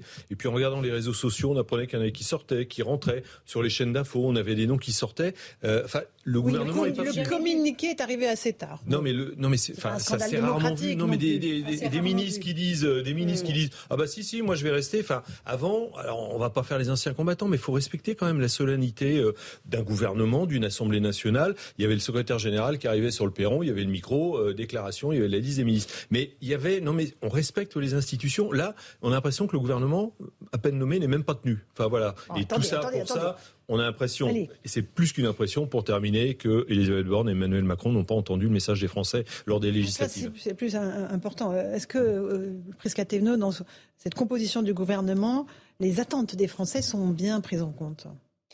Déjà, les attentes des Français sont importantes et elles ont été entendues. Elles ont été entendues notamment parce qu'elles ont euh, fracasser les portes de l'Assemblée nationale puisque la proportionnelle aujourd'hui existe de fait et grâce au vote des Français, grâce à la voix euh, des urnes. Maintenant, ce que j'aimerais euh, entendre et ce que j'aimerais dire, c'est plutôt dire, c'est que ce que j'entends depuis tout à l'heure et puis euh, au, cours de la journée qui s'est passée suite à l'annonce de ce nouveau gouvernement, c'est beaucoup de, de commentaires de forme. Moi, ce que je veux qu'on arrive à faire, ah, c'est des commentaires de fond. Et donc, je vais finir quand même ma phrase. Je pense que c'est important. Bien sûr. Merci. Là, vous pouvez donc... c'est un homme qui vous interrompt. Je sais pas ce que j'ai dit. Je me suis pas permis de dire. un petit clin d'œil. D'accord, mais pas du tout. Non, non. Et puis en plus, euh, ça se passe toujours très bien sur les débats qu'on peut avoir euh, avec toutes les personnes sur le plateau. Donc non, non, vraiment sur le fond, je pense qu'on va y arriver aujourd'hui.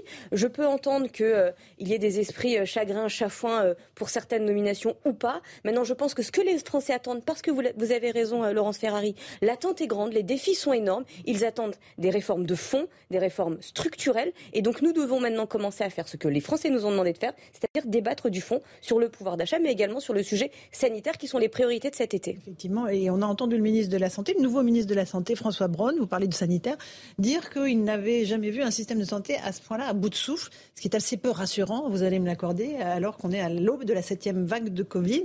Euh, un système de santé à bout de souffle, euh, oui. comment on va faire alors? Pour être très clair, euh, je vais me permettre de reprendre les mots d'Olivier Véran, le porte-parole du gouvernement, qui dit que nous devons être dans un discours de vérité. Et donc un discours de vérité, c'est aussi dire la réalité euh, de la situation. Oui, nous avons un système de soins à bout de souffle. Nous l'avons notamment vu pardon, pendant euh, la crise Covid. Un certain nombre de mesures ont été mises en place avec le Ségur. Mais est-ce qu'il s'agit de s'en satisfaire aujourd'hui et de dire que tout est réparé, que tout va bien?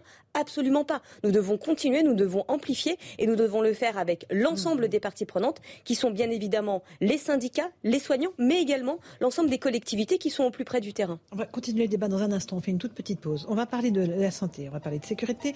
On va parler aussi du cas de Damien Abad, qui a donc été euh, forcé de quitter le gouvernement.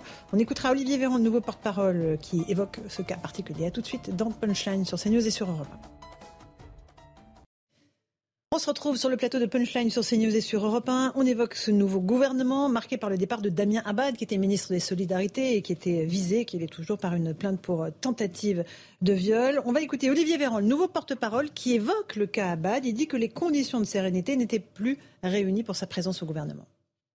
Le cas de Damien Abad, euh, les conditions de sérénité n'était plus présente, qui permettait à un ministre qui porte dans son portefeuille toutes les politiques de, solidarité d'exercer pleinement ses fonctions. Ça aurait été l'exposition euh, aux foudres euh, du Parlement à chaque entrée au Parlement et, beaucoup d'investissements en temps pour qu'il puisse aussi assurer sa défense. Et beaucoup euh, a été écrit et tout a été dit sur le sujet.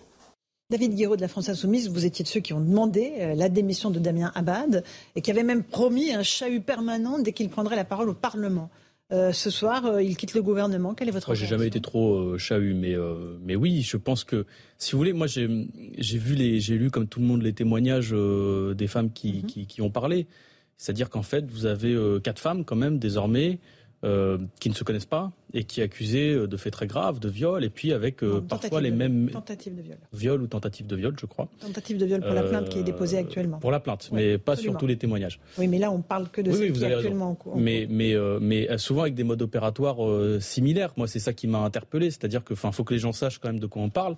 on parle de femmes qui disent, par exemple, qu'elles ont pris un verre, un seul, qui font un blackout, c'est-à-dire qui perdent connaissance, qui se réveillent le lendemain dans une chambre d'hôtel en étant dévêtues.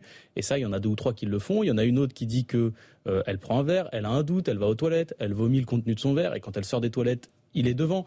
Donc, je veux dire, il y a un moment où en fait, ça devenait euh, euh, même si moi je pense qu'il faut aller en plainte, il faut aller en justice, y compris pour mm. que Damien Boite puisse se défendre, hein. ça mm-hmm. fait partie de ses droits et, moi j'y crois. on n'est pas obligé là, dans, dans ce cas-là, vu les témoignages circonstanciés, de se dire qu'il faut atteindre une décision de justice qui est souvent très longue pour prendre une décision politique.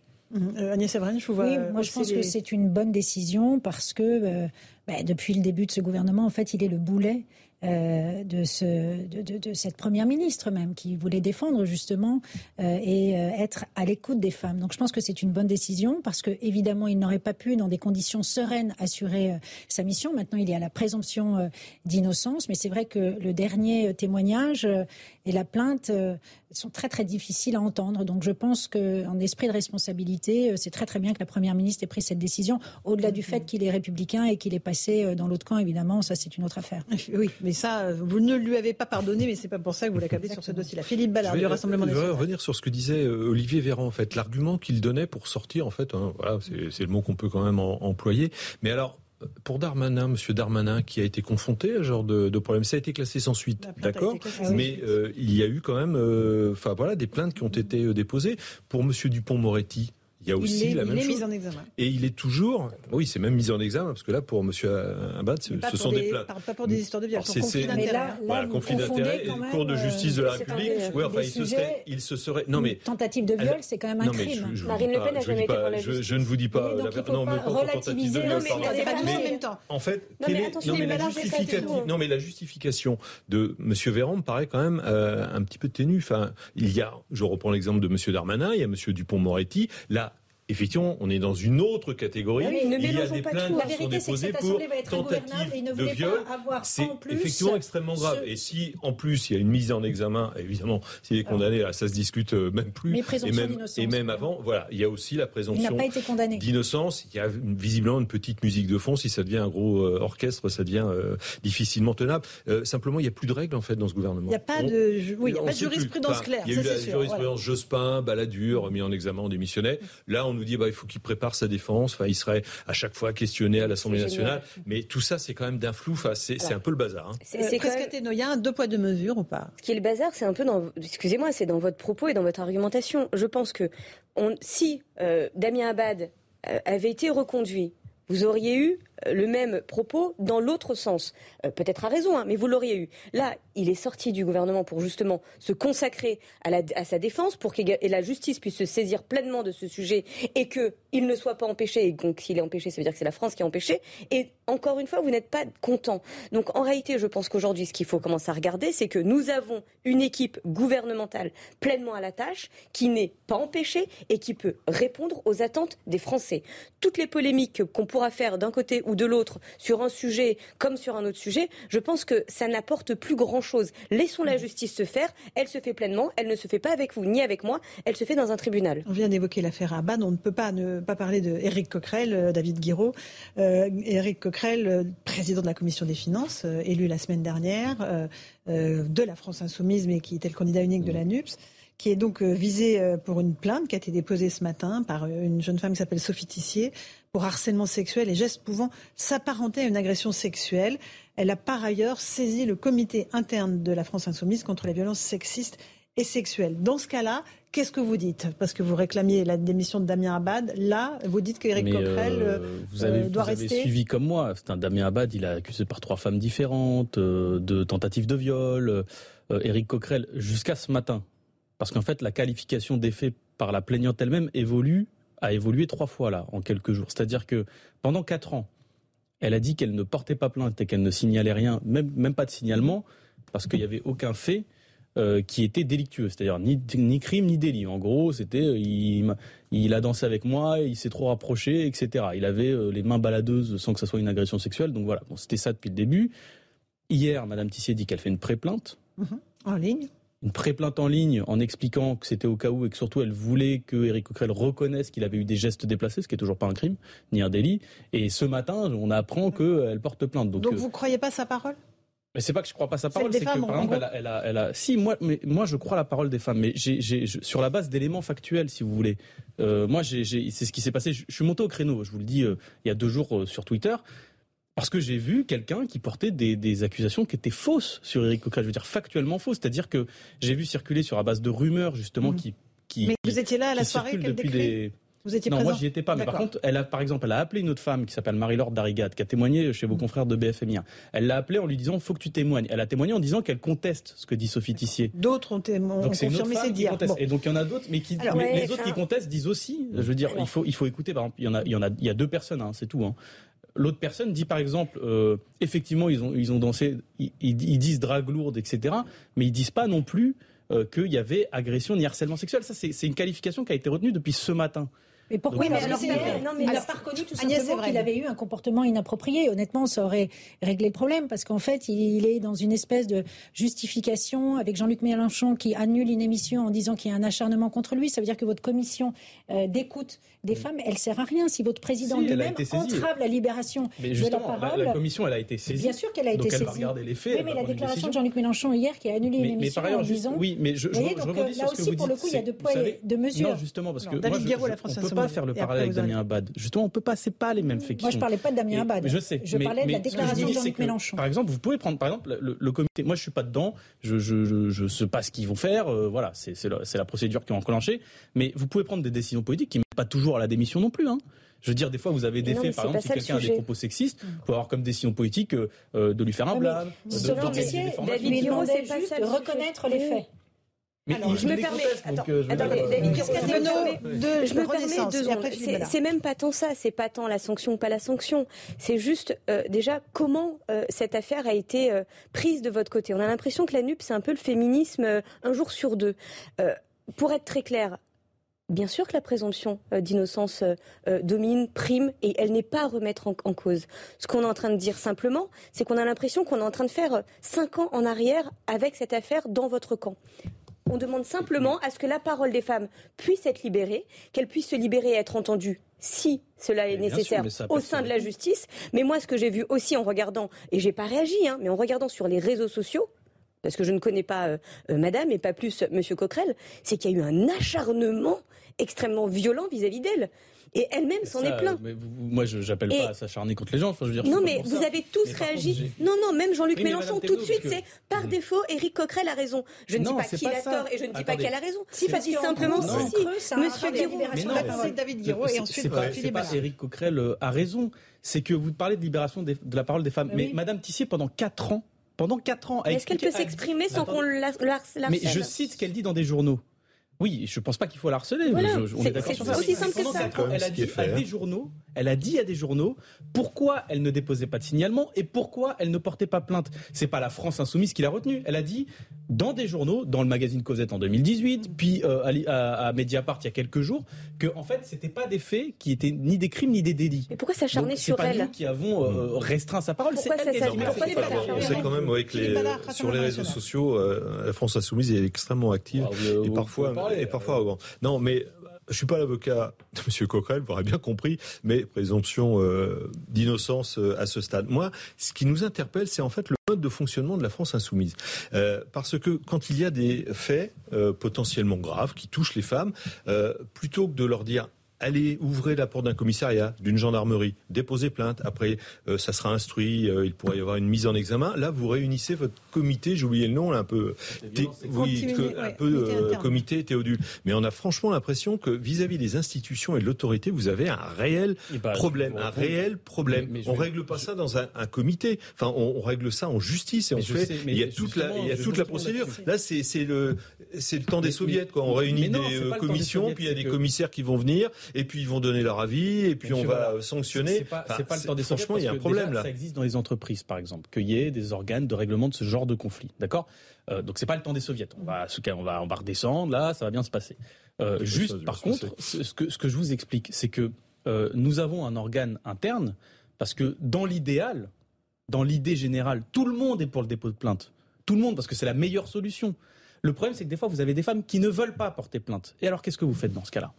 Voilà, c'est ça la question. Mais là, elle a que Donc là, vous allez leur, les inciter dans ce comité. Quelle est la elle, vient de plainte. Eh ben, elle vient de requalifier les faits. Non, mais vous êtes quand même prompt parfois à dénoncer. Oui, c'est vrai qu'elle vient, elle vient de porter plainte sur des faits qui sont a priori prescrits, en expliquant qu'elle avait porté une pré-plainte juste pour qu'Éric Coquerel reconnaisse qu'il avait eu euh, des gestes déplacés. Mais je veux dire, là, moi, moi, je suis désolé. Et vu que vous parlez des réseaux sociaux, je vous le redis, moi, je suis monté au créneau il y a deux jours parce que j'ai vu des gens qui ont expliqué que, par exemple, Eric Coquerel avait eu une relation sexuelle avec une de ses euh, assistantes parlementaires et qu'il l'avait virée quand il en avait plus besoin sexuellement. Bah, moi, je suis son directeur de cabinet pendant quatre ans. Euh, la, personne dont il est question a été appelée. Il faut, se rendre compte aussi de ça. Euh, la, personne qui, qui, a accusé Eric Coquerel de ça a appelé mon ancienne collègue. Mon ancienne collègue lui a dit ça n'est pas vrai. Et elle a quand même été allée tweeter derrière que c'était le cas. Donc vous voyez, au bout d'un moment, il y a aussi des rumeurs qui sont Non, mais attendez, sur ça, vous avez raison, Monsieur Guiraud. non, mais oui, pardon. Sur ça, je, suis d'accord avec vous. Nous ne devons pas tomber dans une société de l'arbitraire. Ça, c'est un fait, et je suis heureuse et satisfaite qu'on puisse aujourd'hui s'accorder sur cela. Ce que je dis juste, c'est que regardez aussi. Je parle pas spécialement de vous, mais vous êtes vous êtes un représentant aussi mmh. de la NUP, de la LFI, et donc de tout ce que ça comporte en termes d'alliés et de personnalités. Et regardez un peu, notamment, l'attitude de Sandrine Rousseau c'est euh, un jour, je m'acharne complètement avant qu'il y ait euh, le tribunal qui se saisisse, par exemple, de Damien, du, sujet de Damien Bad. C'était, euh, elle le disait elle-même, c'était pas possible, c'était pas tenable. Hein. Non, attendez, mais juste. Donc, je pense que l'enjeu que nous avons tous collectivement, ce n'est pas de nous mettre à la place des juges, c'est de ne pas nous mettre à la place des, des, enquêteurs, mais de permettre tous collectivement que la parole des femmes se libère et qu'elle soit entendue où elle se doit. moi, je suis d'accord avec ça, Mais le seul il faut, point, il faut reconnaître une chose. Moi, je préfère être honnête avec vous. Le mouvement féministe tâtonne parce que c'est récent. Il faut se rendre compte de ça. Ça fait, ça fait depuis peu de temps qu'il y ait autant de femmes justement qui, qui, qui, osent en parler. Et donc on tâtonne. donc les procédures sont pas les, les, les, procédures sont pas euh, parfaites. Je, je, veux bien le reconnaître, mais moi je veux pas mettre la pression sur des femmes. Vous parlez de Sandrine Rousseau, mais il y en a d'autres hein, qui euh, sont au travail, qui font ce travail-là, qui reçoivent des plaintes, qui reçoivent. la France insoumise a exclu des gens. Hein. Je veux dire, il faut aussi le dire. Euh, parfois sur des procédures où on peut se demander, bon, bah, il y, a, une part d'arbitraire, etc. Mais, mais j'ai du mal à, à, faire porter le poids de ça parce que c'est ce qui est fait en ce moment. On a l'impression que justement les femmes qui sont là-dessus démunies parce que la justice dysfonctionne, qui ont peu de moyens pour le faire, sont aussi responsables eh euh, du tâtonnement. Faites bah, confiance à la justice, justement. Peut-être l'enjeu, c'est de lui faire confiance. confiance. Mais il y a des femmes qui font plus Non, mais je parle pas forcément qu'à vous. Je parle de manière générale. Nous, en tant que responsables politiques, nous le sommes tous autour de la table. Nous avons aussi ce devoir d'exemplarité. Faisons ensemble confiance à la justice et permettons à la parole des femmes de se libérer. La justice, elle, fera la lumière sur la vérité des faits et sur les sanctions s'il doit en avoir. Que le problème est pas quand il y a et, encore il y, a, des gens qui vous disent par exemple 70% des plaintes qui sont classées sans suite etc. Il y a des problèmes vis-à-vis de ça. Mais c'est pas pour ça qu'il faut pas aller en justice. Je suis d'accord. Mais il y a des enjeux de formation, de même dans la société, il faut qu'on progresse. Par exemple, quand une femme euh, est, victime d'un viol, d'aller directement chez le médecin pour faire constater, etc. C'est des choses qui sont des mécanismes. Il faut qu'on progresse tous là-dessus. Mais mais ce que ce que je veux vous dire, c'est que le problème, c'est pas quand il y a le dépôt de plainte. Le problème, c'est quand il y a une femme qui ne veut pas porter plainte, mais qui a quand même le problème qui est sur la table. C'est quand même pas facile. Voilà. Je. Pas Un tout dernier mot, Philippe Ballard. Oui, très rapidement, parce que euh, le, Emmanuel Macron euh, met en avant euh, toutes ces actions faites pour lutter contre les violences aux femmes, notamment dans les commissariats, des policiers qui sont dédiés. Moi, j'ai parlé à des policiers de policières, en l'occurrence, qui me racontaient que des dossiers de 2019, des plaintes de 2019 pour violences conjugales, mais graves, sur son bureau en début d'année. Donc deux ans, bah, trois ans, même, trois, ans, deux, après, trois ans après, et elle appelle la personne et la personne lui dit mais vous vous fichez de moi? Moi j'avais besoin d'aide en 2019, pas maintenant. Et donc heureusement qu'on a réussi à ah bah voter les augmentations. Il est 18h30, on est en direct sur Europe 1 et sur CNews. Le rappel des titres de l'actualité avec Isabelle Piboulot.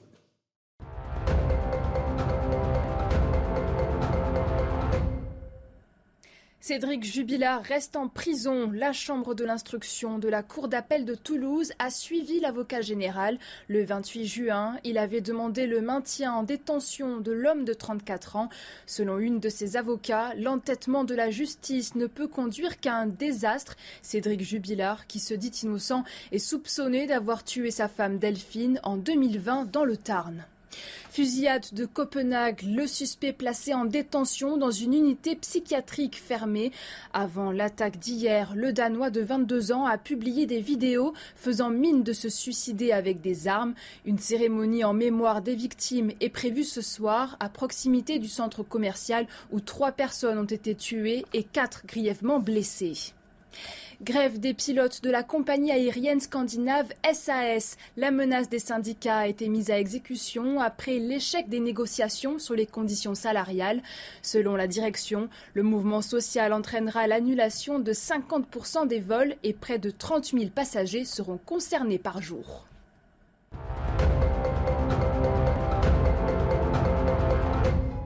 On fait une toute petite pause dans Punchline sur CNews et sur Europe 1. On se retrouve dans un instant avec nos débatteurs, nos invités. On écoutera Emmanuel Macron qui a pris la parole au début du Conseil des ministres, qui prend acte du refus des partis de gouvernement de participer à une coalition. tout de suite.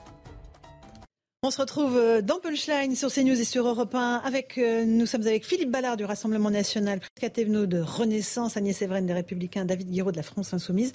Emmanuel Macron a pris la parole il y a quelques instants en début de Conseil des ministres, ce nouveau Conseil des ministres, 42 membres y compris la Première ministre. Il a pris acte du refus des partis de gouvernement de participer à une coalition. Écoutez-le. Période exceptionnelle compte tenu de la situation politique du pays. Celle-ci impose au gouvernement beaucoup de volontarisme, d'ambition, parce que notre pays a besoin de réformes, de transformations dans les politiques publiques que vous aurez euh, apportées durant les années qui viennent. Il a besoin aussi d'esprit de responsabilité pour euh, bâtir des compromis exigeants.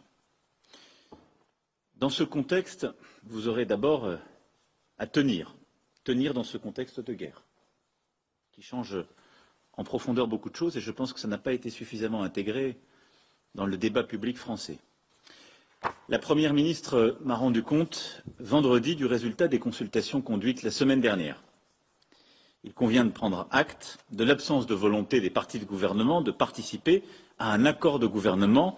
Voilà pour Emmanuel Macron. Agnès Evren, c'est vous, les, Républicains notamment, qui avez refusé euh, de rentrer au gouvernement. C'était prévisible. Hein. on nous fait un mauvais procès en responsabilité, alors que l'irresponsabilité, ça aurait été justement de trahir le vote des électeurs qui ont élu euh, des députés les républicains pour qu'ils siègent dans l'opposition. Donc ça aurait été quand même assez paradoxal dès le lendemain mhm. euh, de se retrouver tout simplement dans la majorité. Et puis euh, par ailleurs, vous savez, il y a des millions d'abstentionnistes et il faut qu'on montre aussi à ces abstentionnistes que la politique c'est pas seulement des postes. La politique c'est aussi très noble, servir des convictions. Et donc on a montré qu'on faisait passer nos convictions avant une nomination au gouvernement. C'est-à-dire par exemple la loi sur le pouvoir d'achat, vous la voterez pas? Ah si, D'ailleurs, vous ah. avez vu qu'on est en, anticipation. On a fait passer au gouvernement euh, une note de deux pages en expliquant précisément ce qu'on souhaitait, la revalorisation du travail avec la baisse de la CSG, euh, ramener le prix du carburant à 1,50€ par exemple, la conversion des RTT en salaire. Et donc, euh, donc si ça c'est dans la loi pouvoir d'achat, vous, vous la voterez On votera tous les textes qu'on réussit à amender. Sauf que, vous savez, à un moment, il a été question d'une coalition à l'allemande. Pourquoi pas? Mais j'ai le sentiment que le président était dans une forme de duplicité où il a jamais vraiment tendu la main parce qu'en fait, il est dans une espèce de voie erratique où on ne sait pas véritablement ce qu'il pensait et quelle était sa ligne directrice, puisqu'il a fait l'impasse à la fois sur l'élection législative et sur l'élection présidentielle. Et donc c'était difficile pour nous euh, d'accepter cette main tendue, alors qu'encore une fois, monter dans un bateau, encore faut-il connaître euh, l'arrivée. Et, le cap, on ne l'avait pas. On avait demandé, nous, l'interdiction du burkini, on n'a pas eu de réponse. On avait demandé des euh, amendements sur le quoi qu'il en coûte. saisi mais le président Gérald Darmanin s'est saisi de ce sujet. Et le président. Quel grand sujet, dites donc. Ben voilà, oui, mais sur le Burkini, j'ai l'impression qu'il n'a jamais été très clair sur ce sujet.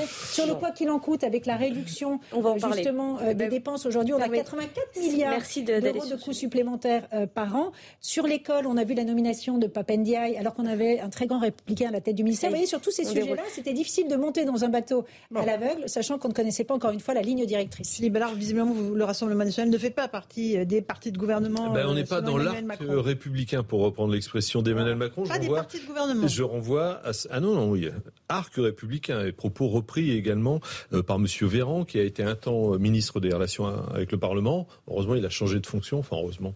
Euh, mais ça a été compliqué quand même d'avoir d'avoir un ministre des Relations avec le Parlement qui estime que un parti qui a quand même 89, 90 députés ne fait pas partie de l'arc républicain. D'ailleurs, il va falloir quand même qu'il y ait mettre un peu de faire le ménage dans le logiciel d'analyse de, de, la majorité, parce que euh, le président de la République dit nous ne faisons pas partie de l'arc républicain. Il faudrait quand même des exemples d'ailleurs. Parce que moi je veux bien qu'on me dise ça, mais euh, quel exemple? Pourquoi on ne fait pas partie de l'arc républicain? Parce que vous l'Algérie française par exemple. Et, je finis. Et, non mais quand je dis il faut mettre de l'ordre, hein, faut mettre, mais je vais répondre. Il faut mm. mettre de, l'ordre dans le logiciel d'analyse. C'est que heureusement, et c'est une bonne chose, nous avons eu deux vice-présidences à l'Assemblée.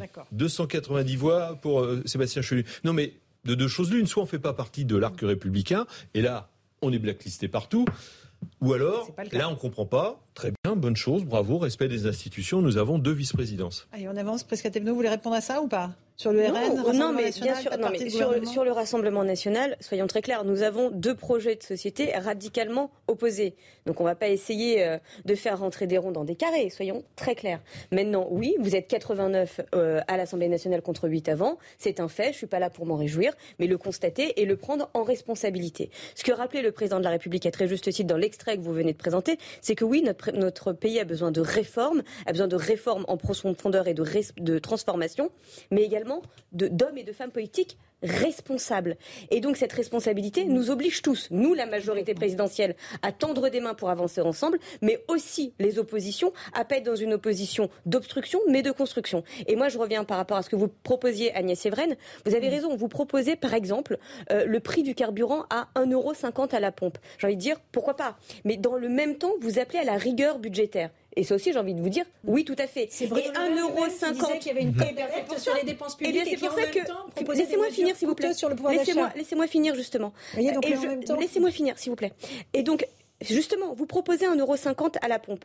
Vous savez combien ça coûte? Ça coûte plus de 40 milliards d'euros au budget de l'État et donc à l'ensemble des Français. Donc tout ça pour vous dire quoi? Je pense qu'aujourd'hui, il ne s'agit pas simplement d'avoir une liste à la Prévert des mesures du euh, rassemblement, du euh, DLR, des mesures de la NUP ou de LFI. Excusez-moi, non, pas de mesures du RN, mais non, ben, on, mais attendez, a des propositions à faire. J'entends des rires.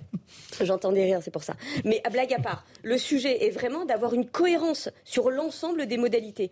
Effectivement, avoir des aides ciblées, mais aussi d'avoir cette rigueur budgétaire. Qu'est-ce que propose la sur le pouvoir d'achat. Vous allez le voter, le, pouvoir, euh, le, projet de loi sur le pouvoir d'achat? Bon, On va attendre de voir ce qu'il y a dedans. Mais ah c'est, bon, c'est quand même, 100, euh, euros pour 9 millions de foyers.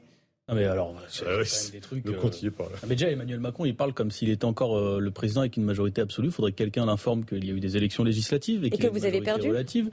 Ah, c'est clair qu'on ne les a pas gagnées, mais voilà. je crois que l'échec principal est sur votre gouvernement. Mais bon, après, vous pouvez vous glorifiez de la situation, mais quand il y aura un vote à l'Assemblée, vous allez voir, la réalité, elle risque d'être euh, dure pour vous. Qu'elle ne soit pas dure pour les Français, mesures... Monsieur Guiraud. Alors, je vais vous dire sur les Français, justement. Moi, j'ai passé mes derniers jours en circonscription, là. J'étais à Roubaix. Mhm. Euh, moi, quand j'ai vu passer euh, le truc des 3,5% en plus d'APL, avec en cumulé au rapport de ça 3,5 en plus d'augmentation sur les logements, ce qui fait que même les gens qui touchent les APL non, ça ne pourra pas aller au-delà de 3,5 vont perdre plus de 200 euros par an parce que c'est ça qui va se passer. Et je ressors de ma circonscription, j'étais à Roubaix, j'étais dans deux quartiers, l'Épeule et l'Alma, où là-bas les gens ont des régularisations de tarifs d'électricité. J'en ai une, je l'ai, eu sous les yeux, d'ailleurs je les ramènerai la prochaine fois je pense, 2800 euros de régularisation. Vous en avez à 1500, à 1000, à 400. Donc ça ils peuvent pas payer. Quand vous êtes, ils, ils peuvent pas payer, ils payeront pas. Les offices HLM qui parlent, qui viennent jamais dans le quartier visiblement pour réparer les problèmes de juin. Mais sur le, sur le blocage des prix du gaz, de l'électricité, parce que vous savez, le comme l'a dit le président, pour le coup, là, là, je vais le défendre, les défis sont tellement énormes à relever, les Français et les abstentionnistes nous en vaudraient de bloquer les réformes. Nous devons tout faire pour que suis pas dans une attitude on de revoie un peu notre mode d'opposition pour être dans une démocratie, démocratie pardon, plus mature. Écoutez les LR, M. Guiraud. Mais moi, je suis... C'est pas l'exemple de ce qui a le plus marché dans ce pays les dix dernières années, mais bon. Ah, ah, ben, vous verrez bien. Euh, les dix dernières années, aujourd'hui, il hein. faut, les écouter sénateurs. C'est quand même donc on est supérieur. En termes de quantité de parlementaires. Vous pouvez être heureuse, mais moi, je... Bref. Je ne vais pas revenir là-dessus. Tout en étant lucide sur la situation. La termination sur un volcan, d'accord. Et donc, il y a des mesures aujourd'hui qu'on nous présente qui sont des reculs en termes de pouvoir d'achat. Typiquement, quand on me dit il y a 3,5% de des APL, mais 3,5% mmh. d'hausse des loyers, c'est un recul, c'est une perte d'argent. Mais 100 Donc, euros pour pas... 9 millions de foyers. Oui, mais je ne peux pas voter. Pas moi, mon euh, mandat, j'ai été élu. Vous savez ce que ça veut dire Arrêtez le nucléaire. Je finis. J'ai été élu avec un mandat. Je veux dire, les Français m'ont pas élu parce que c'était moi et que j'étais gentil. Ils, m'ont, élu pour le blocage des prix. Le ils blocage ont des élu prix. aussi pour faire des eh ben, compromis. C'est la vie qui est ainsi faite. Mais le compromis, c'est dans les deux sens. C'est pas juste nous qui faisons des compromis avec Emmanuel Macron. C'est aussi LREM qui fait des compromis avec les autres. Donc quand on dit que, par exemple, le blocage des prix se fait dans d'autres pays en Europe et qu'il faut le faire de manière urgente, quand on dit qu'il y a des profiteurs de crise et qu'il faut prendre de l'argent justement à Total, qui a versé 8 milliards d'euros à ses dividendes l'année dernière. Le PDG de Total, qui s'est augmenté de 52% en une année. Et qu'il faut aller chercher dans les profiteurs de crise, même des, des, des, gens qui sont Emmanuel du secteur Macron. Aussi, hein. mais voilà, mot pour mot. Et, bah, et nous aussi. J'attends que ça se passe et j'attends de voir où c'est dans la loi, ça. Si c'est dans la loi, si c'est dans la loi. L'Europe le permet d'ailleurs. Hmm. Si c'est dans la loi, mais pourquoi pas Mais en attendant, vous avez des profiteurs de crise, vous avez des gens, même, monsieur, je crois que c'est monsieur Leclerc qui disait qu'il euh, y a, une, y a, y a, y a des spéculateurs suspectes. Suspect, bah oui, bah on le sait qu'elle est suspecte, spéculation. Les gens qui regardent, qui consomment des pâtes, ils, le savent qu'elle est suspecte parce qu'en fait, le, prix des pâtes augmente, mais c'est des récoltes d'il y a un an. Rien à voir avec la guerre. Donc, voilà, il peut y avoir des, commissions, et, c'est ce qu'on souhaite. Et ce qu'on souhaite, c'est des commissions d'enquête parlementaire parce qu'effectivement, il y a des d'enquête. Effectivement, parce qu'il y a des profiteurs de guerre. Oui, on est pour la taxation euh, des super profits. Bon, pour revenir sur le pouvoir d'achat, on attend le texte. Vous parlez de ce chèque de 100 euh, euros. Moi, j'étais voilà comme euh, tous les députés dans nos circonstances euh, moi, celle de l'Oise, je veux dire, j'ai fait le plein. Euh, le samplon de 2,39. Euh, voilà, j'en ai eu pour 108 euros. Donc le chèque, déjà, c'est fini. Moi, les gens, ils m'ont dit le 10 du mois, bah, je dois arbitrer. Soit je fais le plein du réservoir, soit je fais le plein du réfrigérateur. Donc après, les mesures. Oui, puis le fuel, et puis l'électricité, etc., etc. Donc on regardera, on se posera une seule question.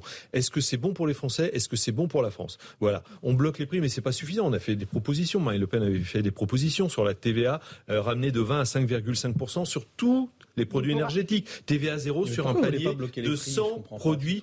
Mais non, parce que là, si vous la, TVA, c'est pour deux choses. C'est la faillite pour les artisans, les commerçants euh, les, et ceux qui produisent. Et puis, ce sont les classes qui, in fine, vont, mais vont payer. Vous la TVA. C'est pas la vous, baissez la TVA. Déjà, ça fait des rentrées en moins pour l'État. Hein. C'est-à-dire pour les services publics, etc. Faut l'assumer. Bah, faut bah, l'assumer. Vous payez moins cher votre essence, vous allez avoir du Mais si vous baissez la TVA, à la limite, en plus, on n'était pas contre dans la période de crise en soi. Mais si vous baissez la TVA, mais vous bloquez pas les prix. Mais les prix vont continuer d'augmenter. Vous pouvez baisser la TVA si les prix ils continuent d'augmenter. Et eh ben vous allez vous retrouver avec 2 euros le litre, avec une TVA en moins. Il faut être lucide. Euh, les gens ils vont profiter, les, grandes boîtes vont profiter de ça. Vous les couvrez. Ils vont aller, ils vont aller le vendre ailleurs euh, plutôt qu'en France. Mais où ça Le marché européen, c'est. Mais non, vous savez très bien qu'il y a des pays européens où l'essence est très chère aussi. Donc la meilleure solution, c'est la baisse de la TVA. Le Parlement croupion va jouer un rôle déterminant. Oui, ça c'est une bonne chose. Et ça c'est bien. La seule chose, c'est qu'il ne faudrait pas qu'on donne un spectacle affligeant à nos électeurs euh, d'une guerre permanente à l'Assemblée nationale, même si ça restera le lieu de débat. On va juste euh, aller euh, faire un tour du côté de Matignon, en tout cas du côté de l'Elysée, où se trouvent Florian Tardif et Antoine Durand, et aussi son autre JRI, je vais retrouver son nom dans un instant, Jean-Laurent Constantini. Jean-Laurent Constantini. Euh, merci beaucoup, Florian, pour la petite précision. Euh, Elisabeth Borne a décidé de ne pas solliciter euh, un vote de confiance des députés à l'Assemblée. Ça signifie quoi? C'est un aveu de faiblesse pour les membres de l'opposition qui sont sur le plateau. et pourquoi ce choix, Florian, finalement? Je vais vous l'expliquer euh, dans, un instant, Laurence, vous allez comprendre. Au sein de l'entourage du président de la République, on estimait que Elisabeth Borne aurait pu obtenir cette confiance de la part euh, des euh, parlementaires après son discours de politique générale. Je vais vous expliquer pourquoi. Tout simplement parce qu'on a contacté dans l'entourage du président de la République tout au long du week-end des députés, notamment des députés issus des rangs du Parti socialiste et des rangs des Républicains, pour savoir si potentiellement, suite à ce discours de politique générale de la première ministre, il pourrait accorder la confiance à cette dernière. Ils ont expliqué euh, pour certains qu'ils étaient prêts, en fonction euh, du discours qu'allait tenir euh, Elisabeth Borne ce mercredi, qu'ils pourraient lui accorder cette confiance. Cela aurait pu passer si et seulement si, m'explique-t-on au sein de l'entourage du président de la République, des députés du Rassemblement national allaient s'abstenir lors de ce vote de confiance. Et c'était impensable, m'a-t-on expliqué au sein euh, de l'entourage du président de la République, que Elisabeth Borne puisse obtenir la confiance des députés grâce à une abstention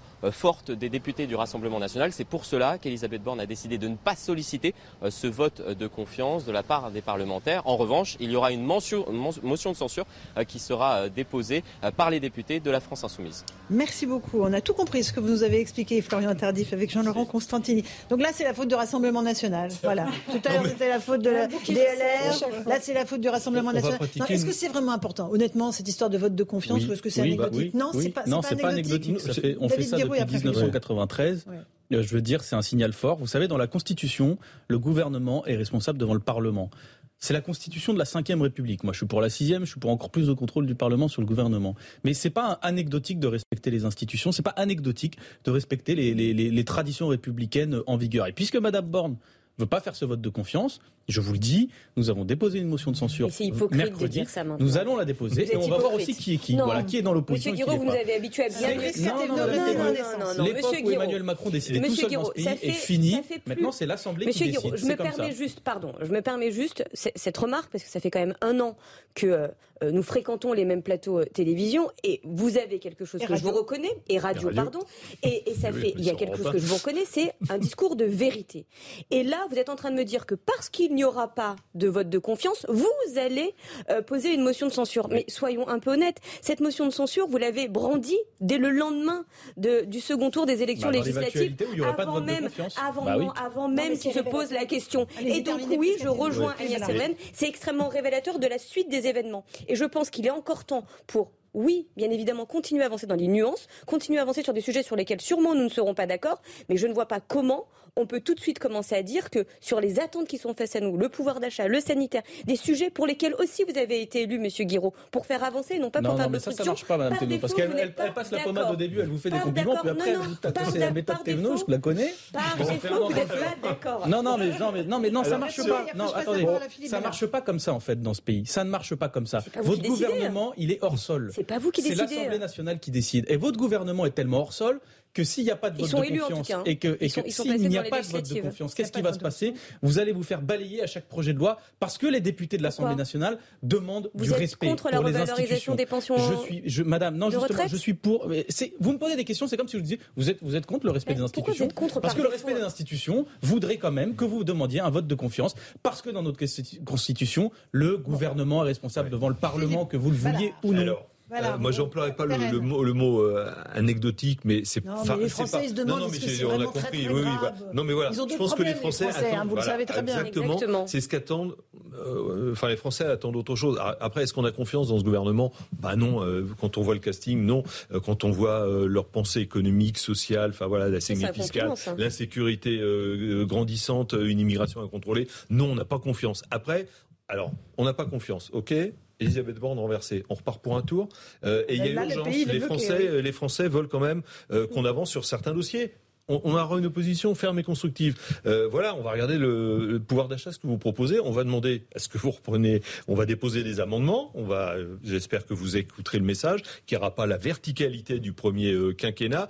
Mais sinon, repartez. Alors voilà, il faut retrouver un premier ministre, il faut reformer un gouvernement. Ça fait déjà 71 jours que le président a été élu. depuis fin avril, je sais pas ce qu'a fait Emmanuel Macron. Je trouve que notre conversation ici, elle est très symbolique en fait de ce qui va se passer à l'Assemblée nationale. C'est-à-dire que ça va être très compliqué, ça va être un marchandage texte par texte parce qu'il n'y aura pas de majorité absolue et qu'on va être, nous, pris en étau, la droite républicaine, qui sera le seul pôle de stabilité et de réassurance entre deux pôles de radicalité qui vont être dans l'obstruction. l'aigle qui, dans l'obstruction. Et nous, on sera au rendez-vous de nos responsabilités. Mais c'est vrai que la confiance, et vous l'avez dit, elle se mérite.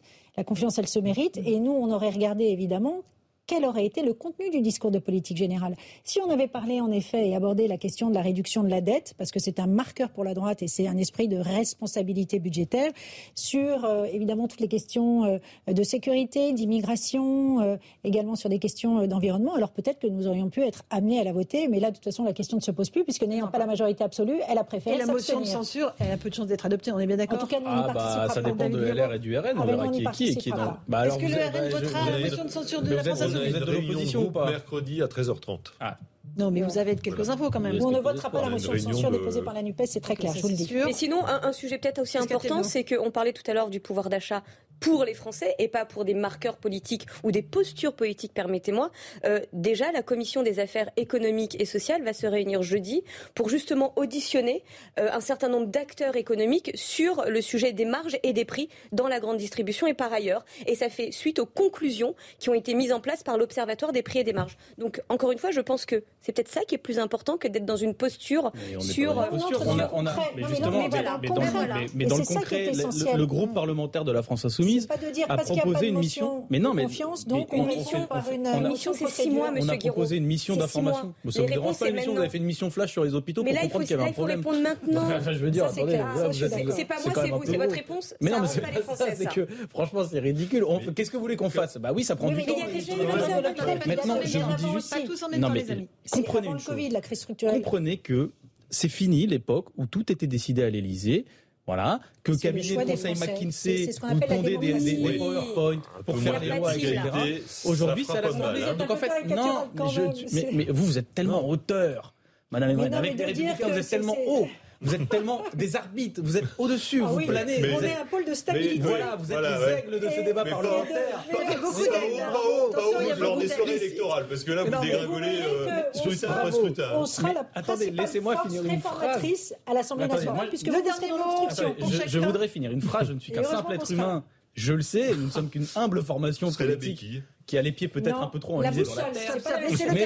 Mais, mais, euh, les projets de loi, ils doivent se faire au sein de l'Assemblée nationale. C'est pas le gouvernement qui peut arriver sans aucune légitimité, puisqu'il ne demande pas le vote de confiance, de dire au fait, on vous propose ça, vous votez, vous êtes pour ou contre l'augmentation de je sais pas quoi. On ne sait toujours pas si le RN va voter la motion de défiance. Hein. Mais il n'y en a pas. La motion de censure. Ah, censure. censure. on va parler mercredi à 13h30. De toute façon, si vous faites le, le compte euh, NUPES plus RN, vous n'arriverez pas. Ça passe pas. Donc voilà, c'est un faux débat. Je pense que les Français attendent vraiment autre chose. Merci à tous les quatre d'avoir participé à Punchline sur CNews et sur Europe 1. Merci. Moi, je vous retrouve dans un instant pour la suite de nos débats euh, sur Europe 1. Et c'est Clélie Mathias qui vous attend sur CNews pour Face à l'info avec ses invités. Bonne soirée sur nos deux antennes.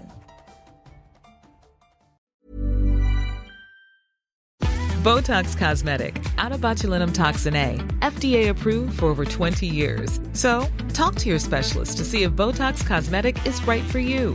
For full prescribing information, including boxed warning, visit BotoxCosmetic.com or call 877-351-0300. Remember to ask for Botox Cosmetic by name.